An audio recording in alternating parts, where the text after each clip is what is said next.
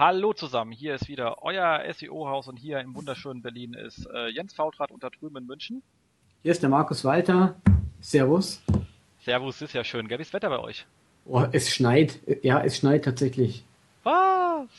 Jetzt also, ein bisschen geregnet. Wir haben ja so eine Mischung zwischen Regen und dann wieder vollen Sonnenschein. Das ist halt sehr aprillig, wie es gehört. Es sind zwar Plusgrade, aber es kommen so ein paar Schneeflocken. Krasse Sache, krasse Sache. Wahnsinn. Abgefahren. Ähm, wir haben heute eine kleine Besonderheit in der Sendung und zwar ähm, angeregt durch diesen äh, Beitrag auf SEO United zu dem Thema Google Penalty kann eine Agentur dafür haftbar sein. Habe ich ja auch ein Statement für abgegeben. Gab es dann ja ein paar kritische Kommentare, also nicht unter den Statements, sondern dass man so ein Thema doch vielleicht lieber von einem Anwalt behandeln sollte, ich, weil wir da, ich meine, ich nehme mir einfach mal frei dazu, meine Meinung zu äußern, wenn ich gefragt mhm. werde, aber nichtsdestotrotz ist es natürlich richtig, dass man da unter Umständen mal einen Anwalt fragen kann. Also haben wir uns eine Suche nach einem Anwalt gemacht und haben äh, mit äh, Christian Solmecke einen wirklich sehr guten ähm, Interviewpartner für euch gefunden. Mhm. Ähm, wer ihn nicht kennt, er hat einen super guten Vortrag auf dem SEO Day eigentlich zum ähnlichen Thema gehalten, 2013, also jetzt gar nicht so lange her. Ähm, und ist auch ähm, bester Speaker da aus der Konferenz gewählt worden, weil ich hatte das Glück, ihn anmoderieren zu können und musste auch im Vortrag ab und zu mal vor mich hingrinsen, weil er halt äh, sehr eloquent und auch ähm, humorvoll vorgetragen hat. Und ähm, die hatten dann ein kleines Problem, weil er ist diese Woche im Urlaub, deswegen habe ich mit ihm das Interview äh, letzte Woche aufgenommen. Ähm, wir hängen das dann einfach als Audiodatei hinten dran. Also die Reihenfolge ist hier wie ganz normal. Wir machen äh, unsere ganz normalen Rückblick, beantworten eure Kommentare, haben ja noch das Thema mit den Tassen offen. Und ähm, wenn wir uns dann verabschieden, geht danach die Sendung nochmal weiter. Also dann nicht einfach ähm, ausmachen, weil da noch 48 Minuten dran stehen. Nein, danach gibt es ein saugeiles Interview mit allem drum und dran, was es mit Haftung im, beim Linkbuilding, beim On-Page gibt, was man bei Verträgen beachten soll und was der Unterschied ist zwischen ich werde wegen Schadensersatz erklagt oder ich habe richtigen Scheiß gebaut, der auch ähm, strafrechtlich relevant sein kann. Auch da gibt es natürlich ähm, ziemlich große Unterschiede, die auch eine Wirkung haben. Das ist mein das Problem, ob ich jetzt, wenn ich irgendwie 200.000 Euro Schadensersatz zahlen muss, ist das per se ärgerlich. Äh, wenn ich ein Höhnes besuchen muss und kann nicht mehr weg, ist es äh, noch ärgerlicher. Und diesen Unterschied sollte man dann doch durchaus äh, berücksichtigen, ähm, wenn man solche An Leistungen anbieten möchte wie Negative ähm, SEO. Da geht's dann schon in den strafbaren Bereich rein. Aber hört euch das Interview an, es ist äh, wirklich sehr kurzweilig. Genau, wahnsinnig spannendes Thema. Ich konnte leider bei dem Interview äh, nicht dabei sein, aus zeitlichen Gründen letzte Woche. Ähm, aber das macht nichts. Der Jens äh, hat äh, auch selber ein paar Fragen gestellt. Ihm sind selber ein paar Fragen eingefallen. Und ich glaube, wir müssen darauf hinweisen, dass dieser Podcast hier keine Rechtsberatung da bietet. Nee, das ist er nicht. Das ist einfach nur diese Fragestellung, die, wie gesagt, SEO United ja zu Recht mal aufgeworfen genau. hat, nochmal adäquat äh, hier bei uns zu verlängern und zu beantworten. Rechtsberatung ist es natürlich nicht, aber es ist in der im besten ähm, SEO-Haus äh, Soundqualität mit lustigen Knackern, die ihr von uns gewohnt seid. Genau, also wenn ihr da irgendwie Beef habt mit irgendjemandem, äh, dann fragt lieber einen Anwalt und äh, verweist nicht auf die Sendung. ja, das, äh, wir, wir, nehmen da wir nehmen keine Haftung, definitiv. Aber nicht. der Jens, der hat doch gesagt. okay. Genau. Exakt. Gut. Cool. Ähm, kommen wir zurück. Wir hatten letztes Jahr, äh, letztes Jahr sage ich schon, aber äh, es fühlt sich schon fast so an. Letztes Mal ja eine ähm, spannende Sendung mit ähm, Karl gehabt und haben da versucht, ein paar Fragen zu beantworten. Und zwar gab es da auch eine Frage von äh, Viktor und ähm, er war mit der Antwort ähm, so halb zufrieden und hat nochmal nachgelegt und seine Frage etwas konkretisiert. Und zwar zielt seine Frage ab, ähm, er kann ja noch, ich lese einfach mal vor, meine Frage mit der internen Verlinkung zielte eher auf Klosarart ab. Bei der vorhandenen Begriffe im Text auf eine andere Seite näher erläutert werden. Ähm, also die Frage ist, wie gehe ich mit einem ähm, Klosar um? Und meine ganz persönliche Meinung dazu, ich glaube 99% aller Klosare, die ich da draußen so sehe, sind sowas von grottenlangweilig, dass die eigentlich keine Sau brauchen. Das ähm, erstmal das. Das heißt aber nicht, dass man nicht einen guten Klosar machen kann. Ähm, nur einfach mal ein Klosar zu machen, ist eine blöde Sache und ganz doof ist, wenn die Begriffe dann irgendwie A bis Z mäßig untereinander stehen, weil dann hat die Seite nicht mal irgendein Ziel. Also erste Voraussetzung, ihr braucht pro Begriff, den ihr erklärt, eine Seite. Und dann seht ihr auch schon, wie viel Inhalt äh, da drauf muss. Die muss nämlich seitenfüllend sein. Und dann sollte man sich die Frage machen, was erwartet denn jemand zu finden, der danach sucht? Und ähm, dann sollte man natürlich auch eine sinnvolle Antwort geben. Man kann einfach mal schauen, welche Fragen es eigentlich rund um dieses Thema gibt und dann halt auch versuchen, die verdammt beste Antwort dazu zu geben und auch den Titel zu sagen, äh, was ist ein bla bla bla schnell und einfach erklärt oder ausführlich erklärt, inklusive Video, whatever. Mhm. Ähm, also irgendetwas gedenken, das so ein Glossar auch wirklich Sinn hat, die einzelne Seite wirklich Sinn hat. Und wenn man die dann vorzeigen will und wenn das dann auch für die Nutzer in dem eigenen Portal weiterhilft, also zum Beispiel, Victor hat ja Wasserbetten und wenn dann irgendwie ähm, Wasserbetten richtig befüllen, schon eine Anleitung drin oder so etwas und dann kann man das auch entsprechend natürlich aus den Produkten heraus verlinken. Aber auch dann nicht einfach ein Wort verlinken aus dem Kontext heraus, sondern dann würde ich sagen, wirklich eine extra Box machen und sagen, äh, weitere Informationen zum Produkt in unserem Glossar, ähm, Befüllung einfach erklärt, was sind Mehrkammerbetten, Vorteile und Nachteile etc. Also sinnvoll verlinkt, den Nutzer nicht einfach aus dem Begriff heraus, aus dem Text und er weiß gar nicht, wo er hinkommt, dass er danach zum Glossar kommt. Im Shop könnte er auch denken, er kommt zum Produkt.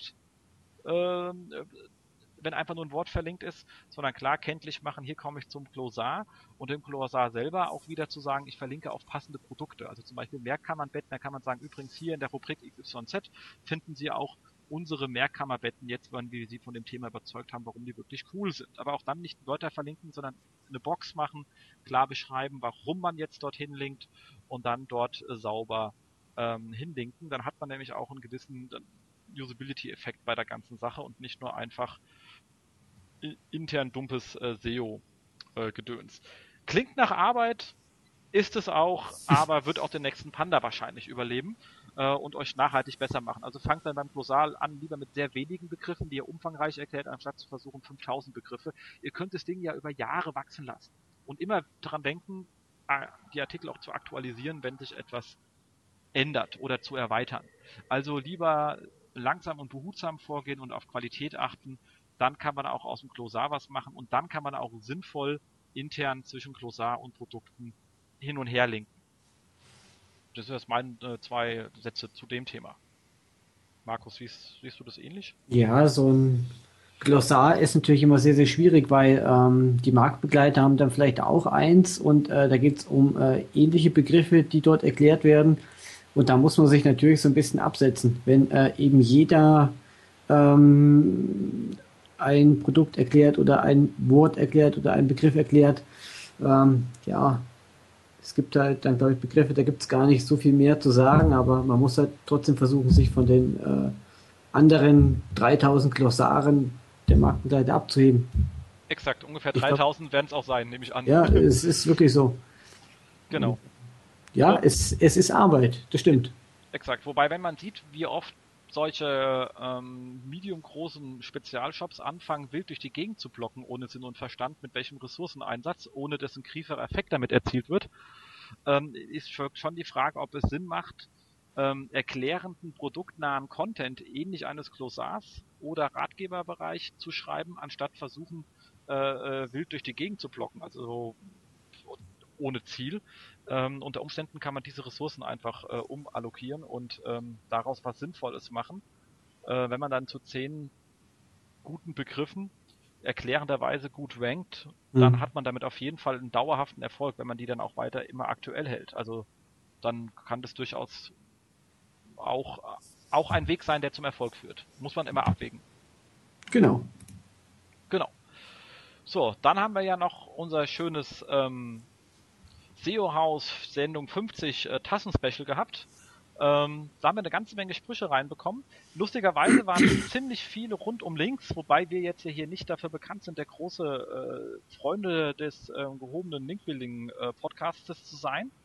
Ähm, deswegen haben wir uns für die Sprüche jetzt mal entschieden. Und wir wissen nicht so genau, wie viele auf die Tassen passen, aber wenn man erstmal guckt, dass wir ja wissen, die nehmen, die jetzt nicht so linklastig sind und ähm, haben, glaube ich, uns für einen Spruch entschieden, der so etwas beschreibt, was einem so mindestens einem Tag pa einmal passiert, wenn man äh, irgendwo eine Konkurrenzsituation prüfen misst und dann einfach nur denkt, unglaublich, warum renkt der Scheiß? Also das genau.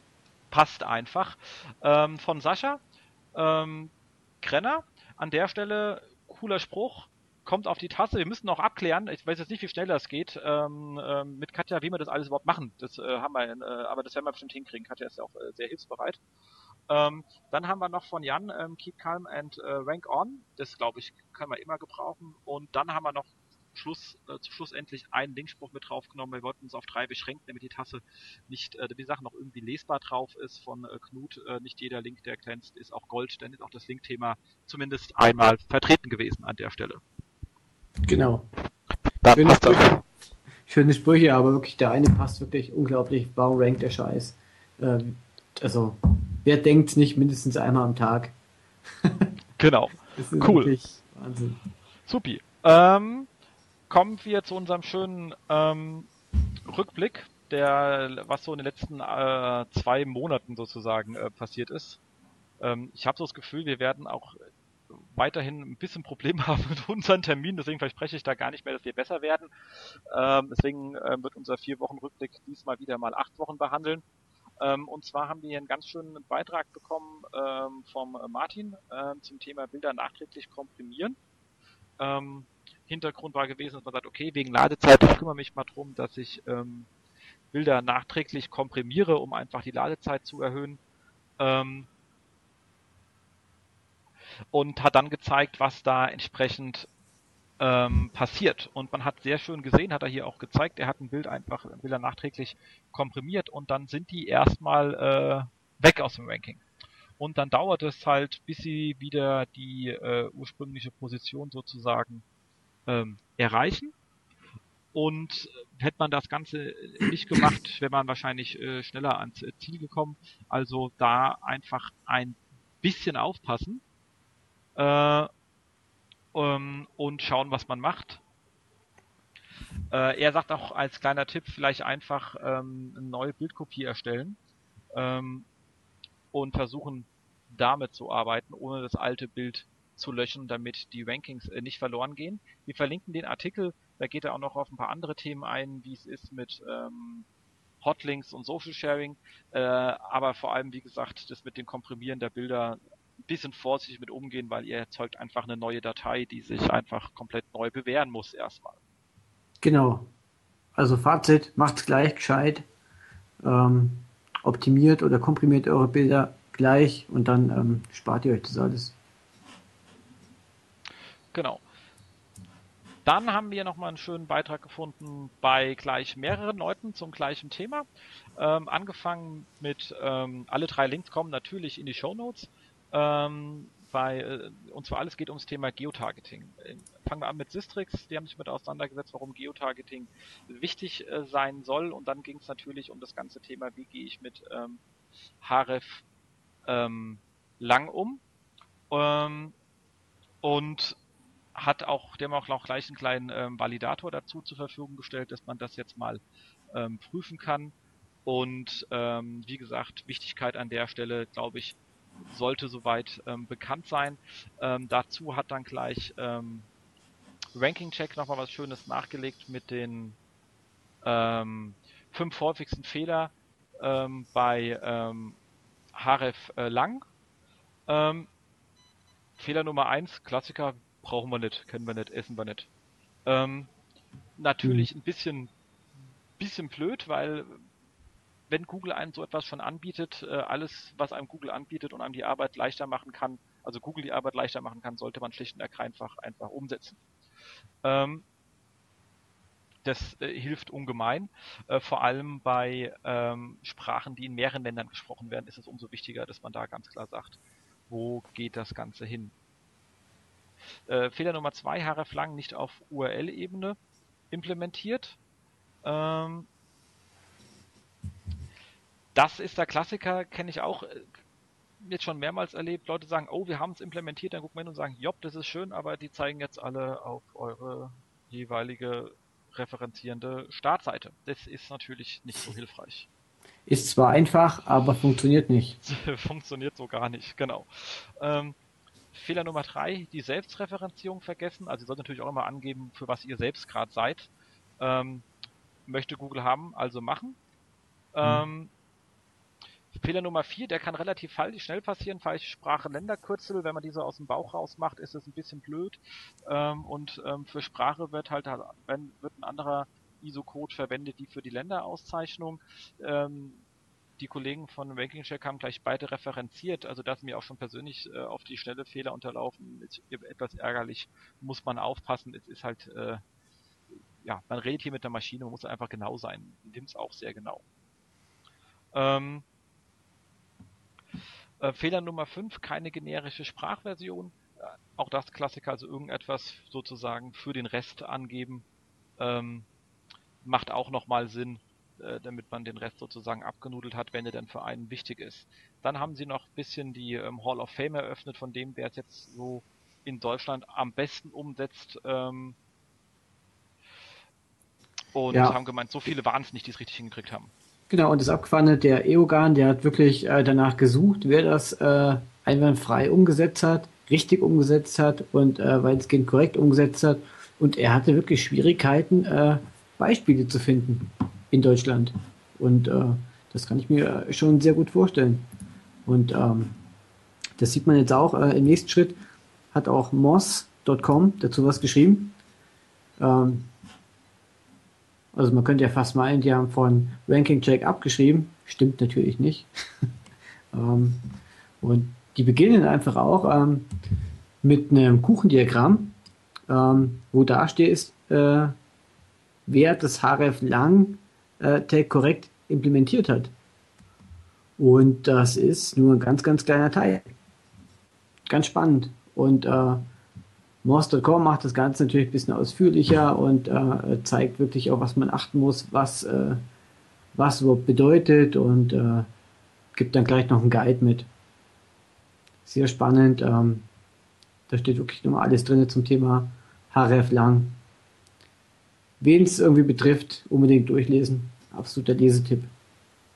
Ja, lohnt sich auf jeden Fall und wie gesagt, ist halt auch ein bisschen Pain weil ähm, hier halt sehr genau implementiert werden muss und ähm, Fallstricke doch an vielen Ecken einfach lauern, vor allem wenn man denkt, ah, mache ich mal so kurz nebenher. Ja, das finde ich auch. Ich meine, das ist ein ganz, ganz wichtiges Thema auch, äh, eben, weil man auch als Suchmaschine dabei helfen kann, seine Inhalte korrekt in den verschiedenen Lokationen auszuspielen. Aber äh, das Thema ist echt nicht easy. Also also das ist, also muss man sich wirklich mit dem Thema beschäftigen und ähm, ja, kann ich mir schon vorstellen, dass das viele falsch machen. Ja, das stimmt, das stimmt. Und dann kommen wir gleich zum nächsten Thema, was auch einige Leute gerne falsch machen und jetzt nochmal glücklicherweise nochmal sehr ausführlich ähm, von ähm, äh, Malte getestet wurde. Und ähm, zwar, welcher Linktext wird wann gewertet. Das ist immer die Frage, erster Linktext und zweiter Linktext. Also ich linke auf das gleiche Ziel von einer Website aus und ähm, da wissen, und dann ist die Frage, welcher Linktext zählt. Also wir wissen ja schon seit einiger Zeit, dass nur der erste zählt und da war von Malte die erste Frage, ist das denn immer noch so? Und äh, dem ist so. Also wenn ich zwei Textlinks drauf habe, zum Beispiel in der Hauptnavigation, weil die oben horizontal ist, sind sehr kurzen, sowas wie News und drunter schreibe ich dann nochmal ausführlich ähm, Auto-News oder Sportnachrichten, dann zählt nur oben der relativ unbeschreibende Linktext News. Das ist blöd, weil ich natürlich nicht die wichtige Ankerinformation mitnehme. Mhm. So, wenn ich jetzt den ersten Link auf ähm, NoFollow setze, weil ich möchte, dass Google den zweiten nimmt, dann sagt sich Google Edge Badge und nimmt gar keinen. Das ist nämlich eine Fehlimplementierung, die ich jetzt schon öfters gesehen habe. Leute sagen, oh, wir haben einfach den ganzen Kram auf eine Follow gesetzt, weil wir wollen, dass die unten den lesen. Das macht Google aber so nicht, also bitte lassen. Das ist eine sehr blöde Idee. Ähm, also eigentlich eine gute Idee, aber nur Google macht es halt so nicht, wie man denkt. Und äh, hier Quorum Operandum getestet, funktioniert leider nicht. Spannend fand ich dann, wenn das erste ein Bild ist mit ähm, mit Anker, mit, mit ähm, mit überhaupt keine Information und einen Textlink, dann wird der zweite, da wird nämlich der Textlink genommen. Wenn ich ein Bild nehme und vergebe einen Alttext und habe noch ein oder einen Titel und habe noch einen Textlink, als zweiten Link wird ebenfalls der Textlink genommen. Das ist auch ähm, etwas ähm, ähm, ärgerlich, wenn man sagt, ich mache nochmal ähm, irgendwo Bilder rein und mache dort beschreibenderen Text rein und der ist ja als erster, dann äh, nimmt Google dummerweise trotzdem den weniger beschreibenden äh, Textlink. Damit kann man also auch nicht äh, tricksen. Es bleibt dabei, wir müssen sinnvolle Textlink Links vergeben oder halt den Textlink weglassen. Ansonsten kommt die Information nicht an. Ähm, bei Bild mit Title und Alt kam sowohl Title als auch Alt-Information an. Das ist natürlich jetzt auch sehr spannend. Ähm, kann man sich einfach in Ruhe nochmal durchlesen. Er hat auch noch genau geschrieben, was passiert bei On-Clicks und so weiter. Aber ich denke, es ist halt einfach ein sehr spannendes ähm, Ergebnis. Genau, also man kann kurz festhalten, wenn vor dem eigentlichen Textlink das Bild auch verlinkt ist, dann zählt trotzdem der Textlink. Genau. Und nur der Textlink. Exakt. Ah, aber was ist jetzt, ähm, also da mit dem Link-Juice? Schmälert sich dann der trotzdem? Also ich meine, also man kennt das ganze Thema ja von äh, eben halt die ganz normalen Übersichtsseiten, wo man äh, Teaser abbildet. Und die Teaser bestehen ja oft äh, auf, äh, also aus einem Bild auf der linken Seite und auf der rechten Seite hat man Headline und ein bisschen Text. Das hat er hier in dem Test nicht getestet. Da stelle ich mir auch den Testaufbau ziemlich mhm. schwer vor. Also wir haben einen ähnlichen Test mal durchgeführt vor zwei Jahren. Also ein, ein lustiger äh, Mensch, der seine Bachelorarbeit bei mir geschrieben hat, hat er noch ein paar andere Sachen getestet. Wir hatten zum Beispiel noch getestet, was passiert denn eigentlich, wenn ich ein, ein, ein Area verlinke, also so ein, so weiß eine Image Map und lege ein Area mhm. drüber, dann habe ich ja auch äh, Linkflächen drauf. Ja. Und ähm, da haben wir auch versucht, Titles zu vergeben für die Linkflächen und da kam keine Ankerinformation an. Das war vor zwei Jahren. Also ob das jetzt noch ist, müssen wir nochmal testen, aber da kam damals keine Ankerinformation an. Ansonsten hatten wir die ähnlichen Ergebnisse wie hier auch. Ähm, aber was schwer zu testen ist, ist kommt, äh, wie es mit dem ähm, ähm, Link-Choose aus, aussieht. Genau, weil das ist ja schon spannend, wenn man irgendwie 50 Teaser auf der Seite hat. Äh, also nur 50 Teaser gehen wir jetzt mal davon aus. Äh, ob dann Google 100 Links wertet auf der Seite oder also nur 50. Und, äh, ja. mein, meine ganz persönliche Theorie aus der Art und Weise, wie eine Suchmaschine arbeitet, aber nur Theorie, ich habe sie nie geprüft. Das sind nur meine zwei Gedanken und die darf jetzt jeder zerreißen und darf auch jeder komplett eine andere Meinung zu haben, weil ich habe gar keinen Beweis. Also, meine reine einfache Theorie ist, dass ähm, Google die, die zusammenfasst und einfach nur als einen Link nimmt, weil die einfach wahrscheinlich, also es macht ja keinen, also es würde aus Suchmaschinen, also andersrum. Ich habe eine Seite als Suchmaschine und die crawl ich und das nächste, was ich mache, ist, dass ich ähm, die Links extrahiere und rüber an meinen ähm, ähm, Anchor-Server gebe, der danach wiederum den Crawler neu losschickt und die Linkberechnung durchführt. Also so zumindest war es so mal bei damals bei der Fast so implementiert, dass halt ein Anchor-Server getrennt war vom, vom Hauptserver. Und wenn ich die Informationen dann, also wenn ich die Links extrahiere, macht es keinen Sinn zu sagen, oh, das ist ein Bild, das ist das zweite und ich nehme den Linktext erst gar nicht mit, sondern ich gehe, sage einfach beim Extrahieren der Seite, aha, den Link habe ich schon mal, also ignoriere ich den komplett. Dann spare ich nämlich Ressourcen. Das ist auch der einzigste Grund, warum ich glaube, dass Google einfach nicht zwei Linktexte mitnimmt, weil die sagt, ähm, ist, ist die gleiche URL, die habe ich schon, die kann ich missachten. Also wenn ich das so programmiere, brauche ich beim Parsen einfach weniger Ressourcen und habe später auch weniger Ressourcen in meinem Anchor-Server zur Verfügung. Dann kommen schlicht und ergreifend weniger Links an, aus der reinen Performance-Sicht einer Suchmaschine. Das kann aber auch absoluter Humbug sein, was ich gerade erzählt habe. Wie gesagt, das ist nur, was man mein kleines Spatzenhirn sich dazu gedacht hat. Logisch, wenn man auf Nummer, Genau, wenn man auf Nummer sicher gehen will, einfach die Links reduzieren. Dann hat man einfach nichts mehr zu interpretieren. Genau dann ist man auf der ganz sicheren Seite und lässt man keinem eine Wahl.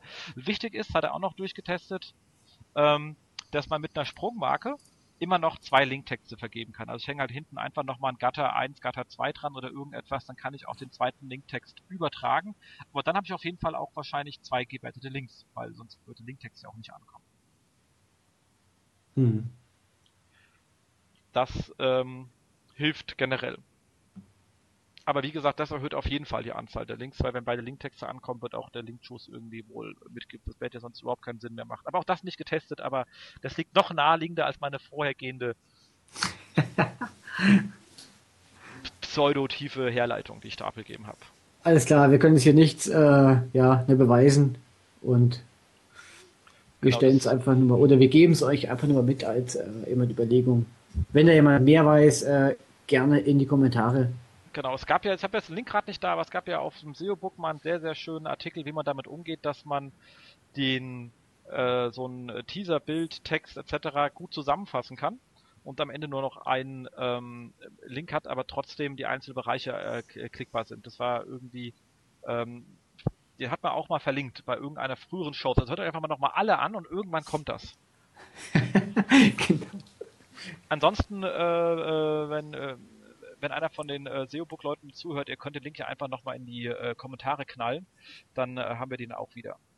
genau. Und dafür gibt es auch eine Tasse. Darf, dafür gibt, da müssen wir Katja fragen, aber äh, kriegen wir bestimmt irgendwie organisiert.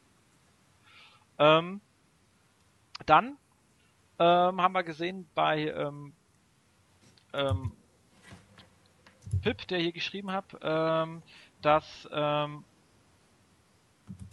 jemand ähm, wohl gefunden hat, dass ein Rel Publisher Tag äh, zum Display eben des ähm, äh, entsprechenden Firmenlogos ähm, geführt hat ähm, hat hier ein Beispiel von ähm, äh, Wimdu. Ich glaube, die machen irgendwas mit ähm, Ferienwohnungen oder so, so privaterweise äh, gedönst, genau. Ähm, sowas wie, wie Airbnb nur auf anders. Ähm, und hat gleich die Frage aufgestellt, mal gucken, wie lange Google das äh, testet und ob sie es jemals einführen, weil es sieht ja auch, er ist ja sehr kritisch bei allem, was Google betrifft, ist ja auch schön, dass da einer viel kritisiert und er sagt dann gleich mal gucken, wie das dann aussieht, wenn eine Seite voll ist mit ähm, Werbung und man das Risiko hat, dass durch die bessere optische Darstellung dann Werbeklicks äh, flöten gehen. Immerhin müssen die Kollegen ja äh, Geld verdienen, weil äh, sie haben ja noch nicht so viel. So. Aber nichtsdestotrotz das- ja. mal gefunden, mal gucken, was passiert. Genau, ich habe diese Integration bisher noch nirgends gesehen. Ähm, aber Schön wär's. ja, dann werden die, die Serbs, äh, glaube ich, sehr bald sehr bunt. wenn es wirklich, äh, also wenn sich das wirklich durchsetzt. Ich glaube es nicht. Ja, das ähm, muss man sehen. Aber vielleicht im, im, im, im nicht kommerziellen Bereich oder so, aber ich glaube auch da, wo, wo viel Werbung verdient wird, hat Google eigentlich wenig Interesse daran, wahnsinnig viel zu ändern. Genau. Okay. Genau. So, dann ähm,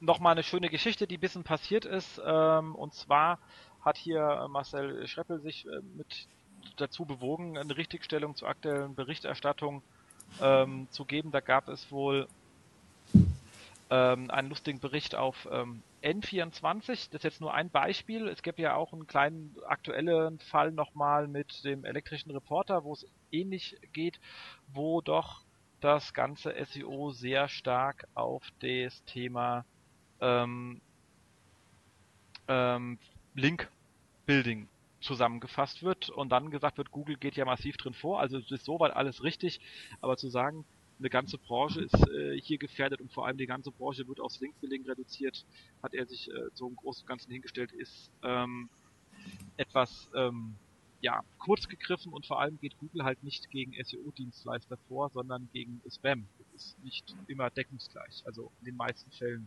auch eher nicht. Dementsprechend hat er sich hier ein bisschen echauffiert. Ich glaube, ähm, zu Recht. Äh, ich sehe das Thema auch etwas kritisch, wie das gerade in der Presse behandelt wird. Aber das haben wir ja auch von den letzten zwei Sendungen ein bisschen thematisiert. Problem ist halt, außerhalb von SEO fallen halt hauptsächlich die Linkbilder auf, weil die halt mit den Leuten in Kontakt treten und entweder ihre ihre Seiten zuspammen oder die halt mit sinnlosen Anfragen nerven. Ähm, die Leute, die irgendwie On-Page-mäßig versuchen, Leute weiterzubringen, die fallen der Bevölkerung halt nicht auf. Ja, richtig. Und äh, eben halt so die Außenwirkung von SEO ist halt oft, ah, dieses SEO, ähm, ihr kauft doch Links. Das, das ist leider immer noch, noch so. Und das, das ist eben halt oftmals das Einzige, was die Leute äh, über die SEO-Branche wissen. Und es ist einfach zu wenig und es ist zweitens auch schlichtweg falsch. Genau, aber ich glaube, wir werden uns da einfach noch eine Zeit lang mit leben müssen, bis die ähm, gelangweilte Presse da draußen, ich meine, ich weiß sowieso nicht, warum sowas eine Meldung auf N24 äh, wert sein soll. Elektrische Reporter verstehe ich ja noch halb.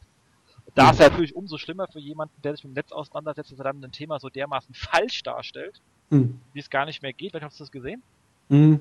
Ich hab's gesehen, ja. Der ist auch echt super peinlich. Ich weiß auch nicht, welche, welche, welche Menschen er da rausgezogen hat dafür. Ähm, äh, aber ja, da ist es peinlich. Bei N24 fragt man eher, sind die Hitler-Dokumentationen ausgegangen oder warum müssen jetzt über Linkbuilding berichten? Wen interessiert denn das, wer N24 schaut? Mhm. Ähm, weil wahrscheinlich sitzen 99% davor und sagen, hä?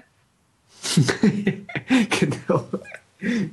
Und äh, dementsprechend äh, hoffe ich, dass die Presse dieses Thema irgendwann wieder vergisst ähm, und die, die sich mit Netzthemen auseinandersetzen, ähm, dann eher Niveau auftreten, wie man es auch auf einer T3N trifft oder ähnliches, die da wenigstens halbwegs reflektiert mit dem Thema umgehen äh, und sich dann auch sinnvoll ähm, damit äh, auseinandersetzen und auch verschiedene Seiten betrachten und dann, äh, aber bis dahin müssen wir damit jetzt einfach leben, aber bleibt für uns einfach wichtig, sind wir wenigstens äh, nett zueinander und dann klappt das auch. Genau, Schuster bleibt bei deinen Leisten. Äh, N24 ist ja so viel zum Thema Qualitätsjournalismus an der Stelle. Ja, ich glaube, die wurden auch ganz schön ausgedünnt. Ja. Wir, müssen mal, wir müssen mal schauen, ob die selber mal irgendwann Links verkauft haben. Ich meine, man trauen ja den Leuten alles zu. Wenn hm. sie, äh, schauen wir mal. ähm, aber habe ich nie geprüft, keine Ahnung. Also, äh, ja. Dann natürlich, um bei dem Thema ähm, ähm, Links zu bleiben, gleich die andere Seite, die Leute so ein bisschen rumnervt, ist ähm, das Thema unnatürliche ausgehende Linkswarnungen. Da hat sich ähm, Stefan äh, mit auseinandergesetzt von den ähm, äh, Trust Agents. An der Stelle einen schönen Gruß an äh, Stefan, den habe ich ja letztens getroffen, weil wir ja gerade zusammen an der Hochschule Darmstadt unsere Kurse geben. Ähm, und äh, er hat mit schön gemacht, was mache ich denn eigentlich, wenn ich so eine äh, Warnung bekomme, äh, muss ich dann was tun und äh, wann kann mir so etwas passieren? Ich meine, Klassiker ist natürlich, Google versucht so etwas automatisch zu erkennen. Das heißt, nicht alles, was die anmahnen, muss auch wirklich ein unnatürlicher Link sein, aber wenn Google es glaubt, sollte ich halt dummerweise trotzdem handeln. Also nur weil einer nichts verkauft hat, heißt es nicht, dass er nicht handeln muss, ähm, weil es kann durchaus negative Auswirkungen auf das Ranking in Google haben, auch wenn es vielleicht erst ein bisschen später kommt. Mhm. Ähm, was kann dazu führen, ist klassischerweise fehlende Relevanz zwischen Seiteninhalt und Linkziel. Also der Klassiker, bla bla, schöner Blog und dann linkt man halt einfach irgendwo hin, äh, was eigentlich mit dem Inhalt nichts zu tun hat. Dann hat man in der Regel aber schon selber, wenn man so etwas tut, gewusst, was man da tut und sicherlich auch irgendwas dafür bekommen, sonst hätte man den Kack nicht gemacht. Ähm, aber was natürlich passieren kann, wenn man nicht für zuständig ist, sind natürlich Klassiker im Kommentarbereich, gerade wenn der dann auch noch lustig aufgebaut ist und Google den vielleicht gar nicht als Kommentarbereich erkennt.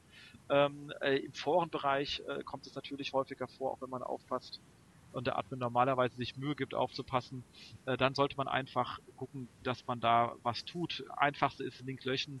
Äh, wenn man sich nicht unsicher ist, gerade beim, beim Forum und sagt, naja, eigentlich ist er ja legitim an der Stelle, aber Google Mopper trotzdem, dann halt auf No Follow setzen.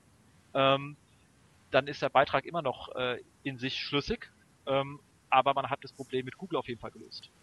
Und dann sollte man sich halt auch mal prüfen, ganz gezielt in seinem Forum, weil die geben einem ja nur Beispiele mit, was habe ich denn an Links, die auf kommerziellen Seiten gehen und vielleicht einen harten Enker haben oder auch wenn es nur die URL ist, sicherheitshalber, gerade als Forenbetreiber, so doof es klingt, dann lieber den Kram auf äh, No-Follow setzen, wenn man so eine Warnung hat, ähm, bevor man sich da Ärger mit seiner Webseite einfängt. Und für den Fall, dass dann derjenige meckert, dann hat er da bestimmt ein anderes Ziel gehabt, als einen sinnvollen Beitrag zu schreiben, dann könnt ihr euch gleich nochmal mit dem auseinandersetzen. Genau. Das, das dazu. Hatten wir übrigens auch schon bei Kunden, die geblockt haben und es im Kommentarbereich hatten und nein, die hatten keinen Standard WordPress, die haben sich was selber zusammengeklebt und da hat Google offensichtlich die Trennung nicht hingekriegt, sauber. Ähm, und die waren da ganz schön bespammt, weil die überhaupt keine Ahnung hatten, dass sie damit sowieso irgendwelche ähm, ähm, Probleme kriegen. Ähm, und dementsprechend war das da auch wirklich not, notwendig aufzuräumen. Also sowas passiert durchaus. Genau. So. Dann etwas Kleines, das hätten wir auch fast schon zum Thema oben packen können mit der Berichterstattung, aber ähm, es gab ja hier, und das ist das Thema, wo man sagen kann, Kinders, passt auf mit eurer Zeit, ähm, die sollte euch äh, was wert sein.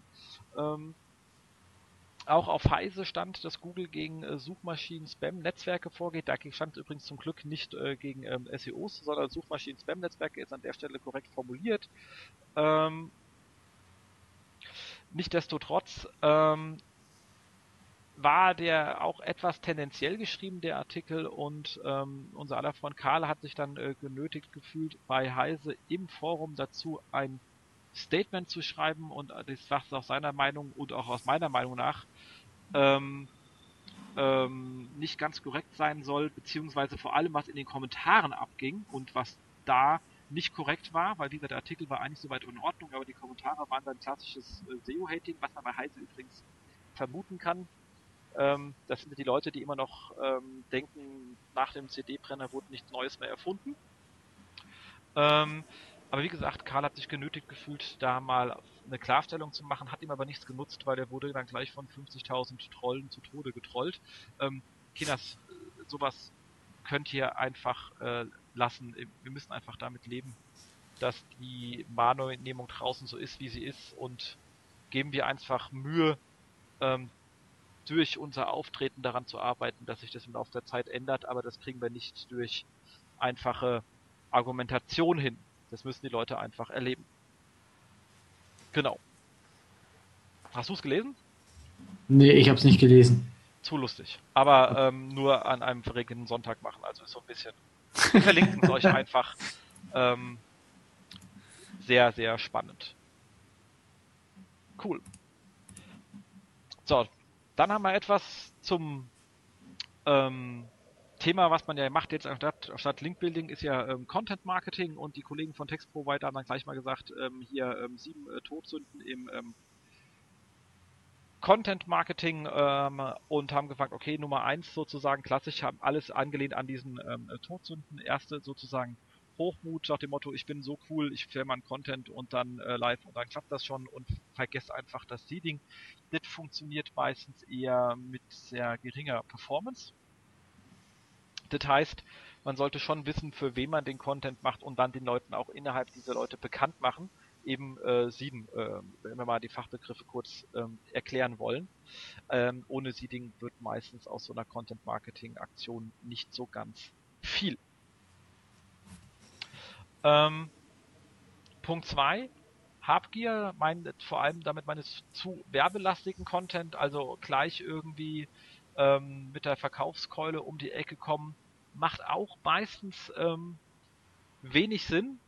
Ähm, wobei man sagen muss, ähm, es kommt darauf an, wie man es verpackt. Also auch der, der, der lustige ähm, Edeka Supergeil ging ja nur um deren Produkte und man fand es trotzdem lustig. Ähm, aber man konnte im Video auch de facto nichts kaufen. Also das heißt, man muss hier schon ähm, die richtigen Maß finden. Nummer drei haben sie genannt Völlerei. Da meinten die vor allem an der Nutzermasse verschlucken. Das ist äh, hier gemeint nicht hoch, so viel Traffic und Seite ist weg. Äh, das kann man ja noch klären, kann man ein bisschen Blech dazustellen, dann klappt das schon wieder. Aber ähm, hier eher das, das Thema nicht klar fokussiert. Also man sagt einfach, ich versuche einfach etwas zu machen, was wirklich jeder toll findet. Okay, klappt vielleicht im Fall von Edeka, aber auch da wird es nicht jeder voll toll gefunden haben. Also man muss schon sagen, wem soll dieser Content äh, schmecken und dann muss der Content auch entsprechend dafür aufbereitet sein. Also man kann ja auch ein Seeding jetzt machen zum Beispiel. Ähm, es gibt ja dieses schöne Beispiel von ähm, ähm, Kauf da zu dem Thema ähm, Content für freiwillige Feuerwehren mit so einem E-Book-Ratgeber Sicherheit beim Grillen. Weiß nicht, ob, das, ob du das kennst, das Beispiel, aber ein sehr schönes Beispiel und ist halt klassisch auf diese Zielgruppe zurecht gemacht. Das muss jetzt nicht jemanden außerhalb der Zielgruppe gefallen, ähm, mhm. aber die kann man damit dann sehr gut erreichen. Also klar fokussieren, ähm, wen man erreichen will, ähm, hilft dann auch massiv beim Sieden, weil wenn man da nichts hat, was der Zielgruppe auf sie zugeschnitten ist, dann wissen sie auch nicht, warum sie es eigentlich äh, sieden wollen. Ähm, dann ganz wichtig, ähm, haben sie jetzt hier Zorn, okay, hm, mussten, manchmal muss man gleich auch so ein paar lustige Brücken bauen, um das hinzukriegen. Damit meint ich schlicht und ergreifend Fachwörter erklärt, geht ein bisschen an die Zielgruppe-Thema rein. Wenn ich jetzt natürlich was für eine gewisse Zielgruppe mache, dann müssen Inhalte so aufbereitet sein, dass sie es auch verstehen. Ähm, Punkt 5 finde ich sehr gut. Äh, Selbstsucht, damit meinen die keine Fehler machen wollen.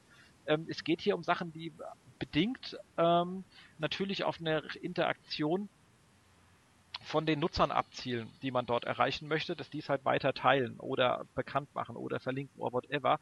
Das heißt, zu viel überlegen nutzt dann manchmal nichts. Manchmal muss man es einfach austesten. Dann macht es mhm. einfach Sinn, vielleicht einen ersten Test zu machen und den an eine kleinere Gruppe erstmal zu sieben und zu gucken, wie gut es ankommt, die Learnings zu machen, zu verbessern und dann weiterzumachen, anstatt sich zum Foto zu planen und dann trotzdem Fehler drin zu haben, weil man wird nicht fehlerlos sein. Hm. Klassiker.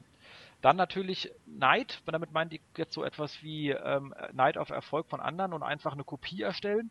Das kommt meistens nicht so gut an, vor allem wenn die Kollegen vorher gut gute Arbeit gemacht haben und das Ding wirklich bekannt war. Also unter uns, man kann natürlich Sachen kopieren, äh, wenn die in der Zielgruppe nicht bekannt sind. Ähm, klassischerweise englischer Content, der in Deutschland bei den Zielgruppen nie angekommen ist, da kann man durchaus sehr copylastig sein, wenn man sich mal einen, einen, einen Lazy Day machen möchte. Und es kann trotzdem funktionieren. Auf keinen Fall aber jetzt das zweite Supergeil-Video machen, weil das hat jetzt wirklich jeder gesehen. Und das wird dann so einfach ähm, nicht in den gleichen Erfolg gehen und relativ schnell Buchrufe auf sich ziehen. Ähm, und ganz wichtig, ähm, keine Mühe geben beim ähm, Content. Ja, das Ding muss schon nach ähm, Liebe aussehen. Ähm, immer im Hinblick auf die entsprechende äh, Zielgruppe natürlich, aber ähm, sonst äh, wird das Ganze nichts. Das Ganze bei Textprovider geschrieben von Andreas Grab, der ja in dem Bereich auch wirklich äh, Textbroker. Text genau, ich habe falsch gesagt, gell? Ah, ja, ja, ja, ja. Das passiert ja bei den beiden ständig. Das ist auch zu viel Namensähnlichkeit ist auch nicht gut. Ähm, also bei, bei ähm, äh, Textbroker von Andreas Grab als äh, Gastbeitrag geschrieben. Ähm, sehr schön gemacht und ja, sind so, glaube ich, die wichtigsten Sachen, die man da ähm, beachten kann. Oder? Ja, also ähm, ist irgendwie ein ziemlich kurzweiliger Beitrag. Ähm, jemand, wie gesagt, ist es auf die sieben tot sind, dem Content Marketing klingt reißerisch, ähm, aber einfach mal durchlesen, es macht auf jeden Fall Sinn. Ja. Es sind auch immer noch mal schöne weitergehende Inhalte verlinkt innen drin, immer zu den einzelnen Themen, da wo es passt, also wie man per Personas aufbaut, etc. Also da kann man schon äh, schön was rausziehen. Also ähm, Andreas üblicher, qualitativ wertvoller, lernhafter Inhalt einfach. Das stimmt und äh, immer so muss man einfach sagen, er hat einfach recht bei, bei den Punkten. Es ist, ja, oder halt, man sieht es einfach viel zu oft, dass sich die Leute, äh, ja, oder dass die Leute Content Marketing betreiben wollen, aber sich einfach keine Mühe geben dabei, sondern einfach nur was auf, ja, also auf Deutsch gesagt rausrotzen und man sieht einfach, ja gut, das war jetzt, weil sie einen Auftrag bekommen haben, irgendwas zu machen, aber ja, es ist halt nicht das, äh, was die Leute sehen wollen und was die Leute fasziniert. Definitiv. Definitiv. Also da lieber, da muss man auch seine Ressourcen ordentlich einschätzen und gucken, dass man es halt auch hinkriegt. Also ähm, dann lieber ein bisschen kleiner springen, die Zielgruppe genau. kleiner machen. Wenn man sagt, ich habe jetzt kein, jetzt kein lustiges Video machen oder ich bin eher fachlich veranlagt mit allem, was ich mache, dann versuche ich ein Fachpublikum zu erreichen. Wenn die mich entsprechend ähm, bekannt machen, ist es ja auch okay. Also sich beschränken auf das, was möglich ist und das dann gut machen. Genau. Exakt. So, dann haben wir hier auf ähm, ähm, SEO-Traffic äh, gesehen, ein schöner Beitrag, dass Google wohl Produktbilder in den ähm, SERPs testet. Mir persönlich sind jetzt noch nicht aufgefallen, aber er hat hier ein paar Beispiele. Ist dir dazu was aufgefallen? Nee, auch nicht. Naja, okay. Also Frage an euch und Zuhörern, ist euch etwas ähm, aufgefallen? Ähm, würde mich ja mal interessieren. Er sagt auch zu Recht, ähm, es könnte dann ja vielleicht auch teilweise etwas langweilig werden, wenn dann immer so die gleiche Hose zu sehen ist. Ähm, aber nichtdestotrotz, ähm, ich habe es noch gar nicht gesehen. Ähm, fände ich auch ein bisschen ähm, irritierend. Dafür gibt es ja auch wieder die Frage, da kommt wahrscheinlich dann Pip gleich wieder um die Ecke, warum denn? Gibt es auch schon bei den Google, äh, Google Shopping Ergebnissen als auch ähm, warum dann nochmal in den normalen Serbs. Nichtsdestotrotz ähm, mal die Aufrufe, wer hat denn sowas schon gesehen? Ähm, außer äh, Mario Träger, der das hier gepostet hat. Ist es von Mario selber? Ich hoffe es mal, wenn nicht, äh, einfach bitte in den Kommentaren rummeckern. Mhm. Ähm, wenn es so wäre, spannend. Ja, das ist dasselbe ähm, wie auch schon vorhin mit diesem äh, kleinen Bildchen vom Google Plus Publisher Profile. Ähm, ich glaube nicht, dass sich sowas durchsetzen wird. Wir sind da etwas oldschool drauf. Ja. Genau. ja, sind wir, Jens, äh, aber ist ja auch, manchmal, nee, ist ja auch manchmal schlecht dass die Leute nicht zu viel Bilder äh, mögen. Aber wie gesagt, Google wird sowas ja testen. Und ich nehme an, das war ein Test, was sie da gemacht haben, was er gesehen hat, weil ich habe es leider noch gar nichts so gesehen, habe mal versucht zu reproduzieren, ging bei mir nicht. Mhm. Ähm, aber wir wissen ja, dass Google durchaus bei kleinen Nutzern irgendetwas testet und äh, ist ja spannend zu sehen. Wenn jetzt nichts kommt, wissen wir wohl, dass die Leute, äh, die die Serbs gesehen haben, damit nicht so interagiert haben, wie Google das wollte. Wenn sie es ausrollen, dann sind wir halt äh, zu oldschool gewesen. Mhm. Genau, so einfach ist das. Ähm, dann mal etwas jenseits vom SEO, aber sehr spannend, einfach ähm, um ein bisschen mit Inhalten skeptisch umzugehen. Und zwar ein sehr schönes Beispiel, ein Artikel bei Konversionskraft. Und zwar analysiert Eye-Tracking oder Simulation, Mythos oder Wahrheit. Da ging es ein bisschen darum, ähm, um ähm, so ein Thema, wie geht man mit Eye-Tracking-Studien um und wie ist es mit Software, die so etwas simuliert. Und ähm, also es ist ein sehr spannender Artikel, ich hänge den einfach rein. Wichtig ist eigentlich ganz egal, wie es ist, dass man bei Eye-Tracking Studien die einfach nur interpretieren kann, wenn man weiß, wie genau der Testaufbau eigentlich war. Das zeigt er hier sehr schön, dass die Ergebnisse extrem von der Dauer abhängen. Da ging es um die Frage, schauen sich die Nutzer mehr das Gesicht an oder mehr die Überschrift? Und Ergebnis war, sie schauen sich mehr die Überschrift an. Ähm, aber das Problem war, wenn die ähm, wenn die Eye-Tracking-Studie kürzer ist, ähm, die haben einmal gesagt, ähm, einmal zwei Sekunden und einmal zehn Sekunden kommt man zu komplett anderen Ergebnissen. Mhm. Zwei, also, fünf und zehn Sekunden. Genau. Äh, nach zwei Sekunden ähm, sieht man hier, findet die Headline äh, nicht ganz so eine hohe Beachtung, aber nach fünf und zehn Sekunden ähm, ist dort wirklich eine sehr, sehr hohe Fixierung sichtbar.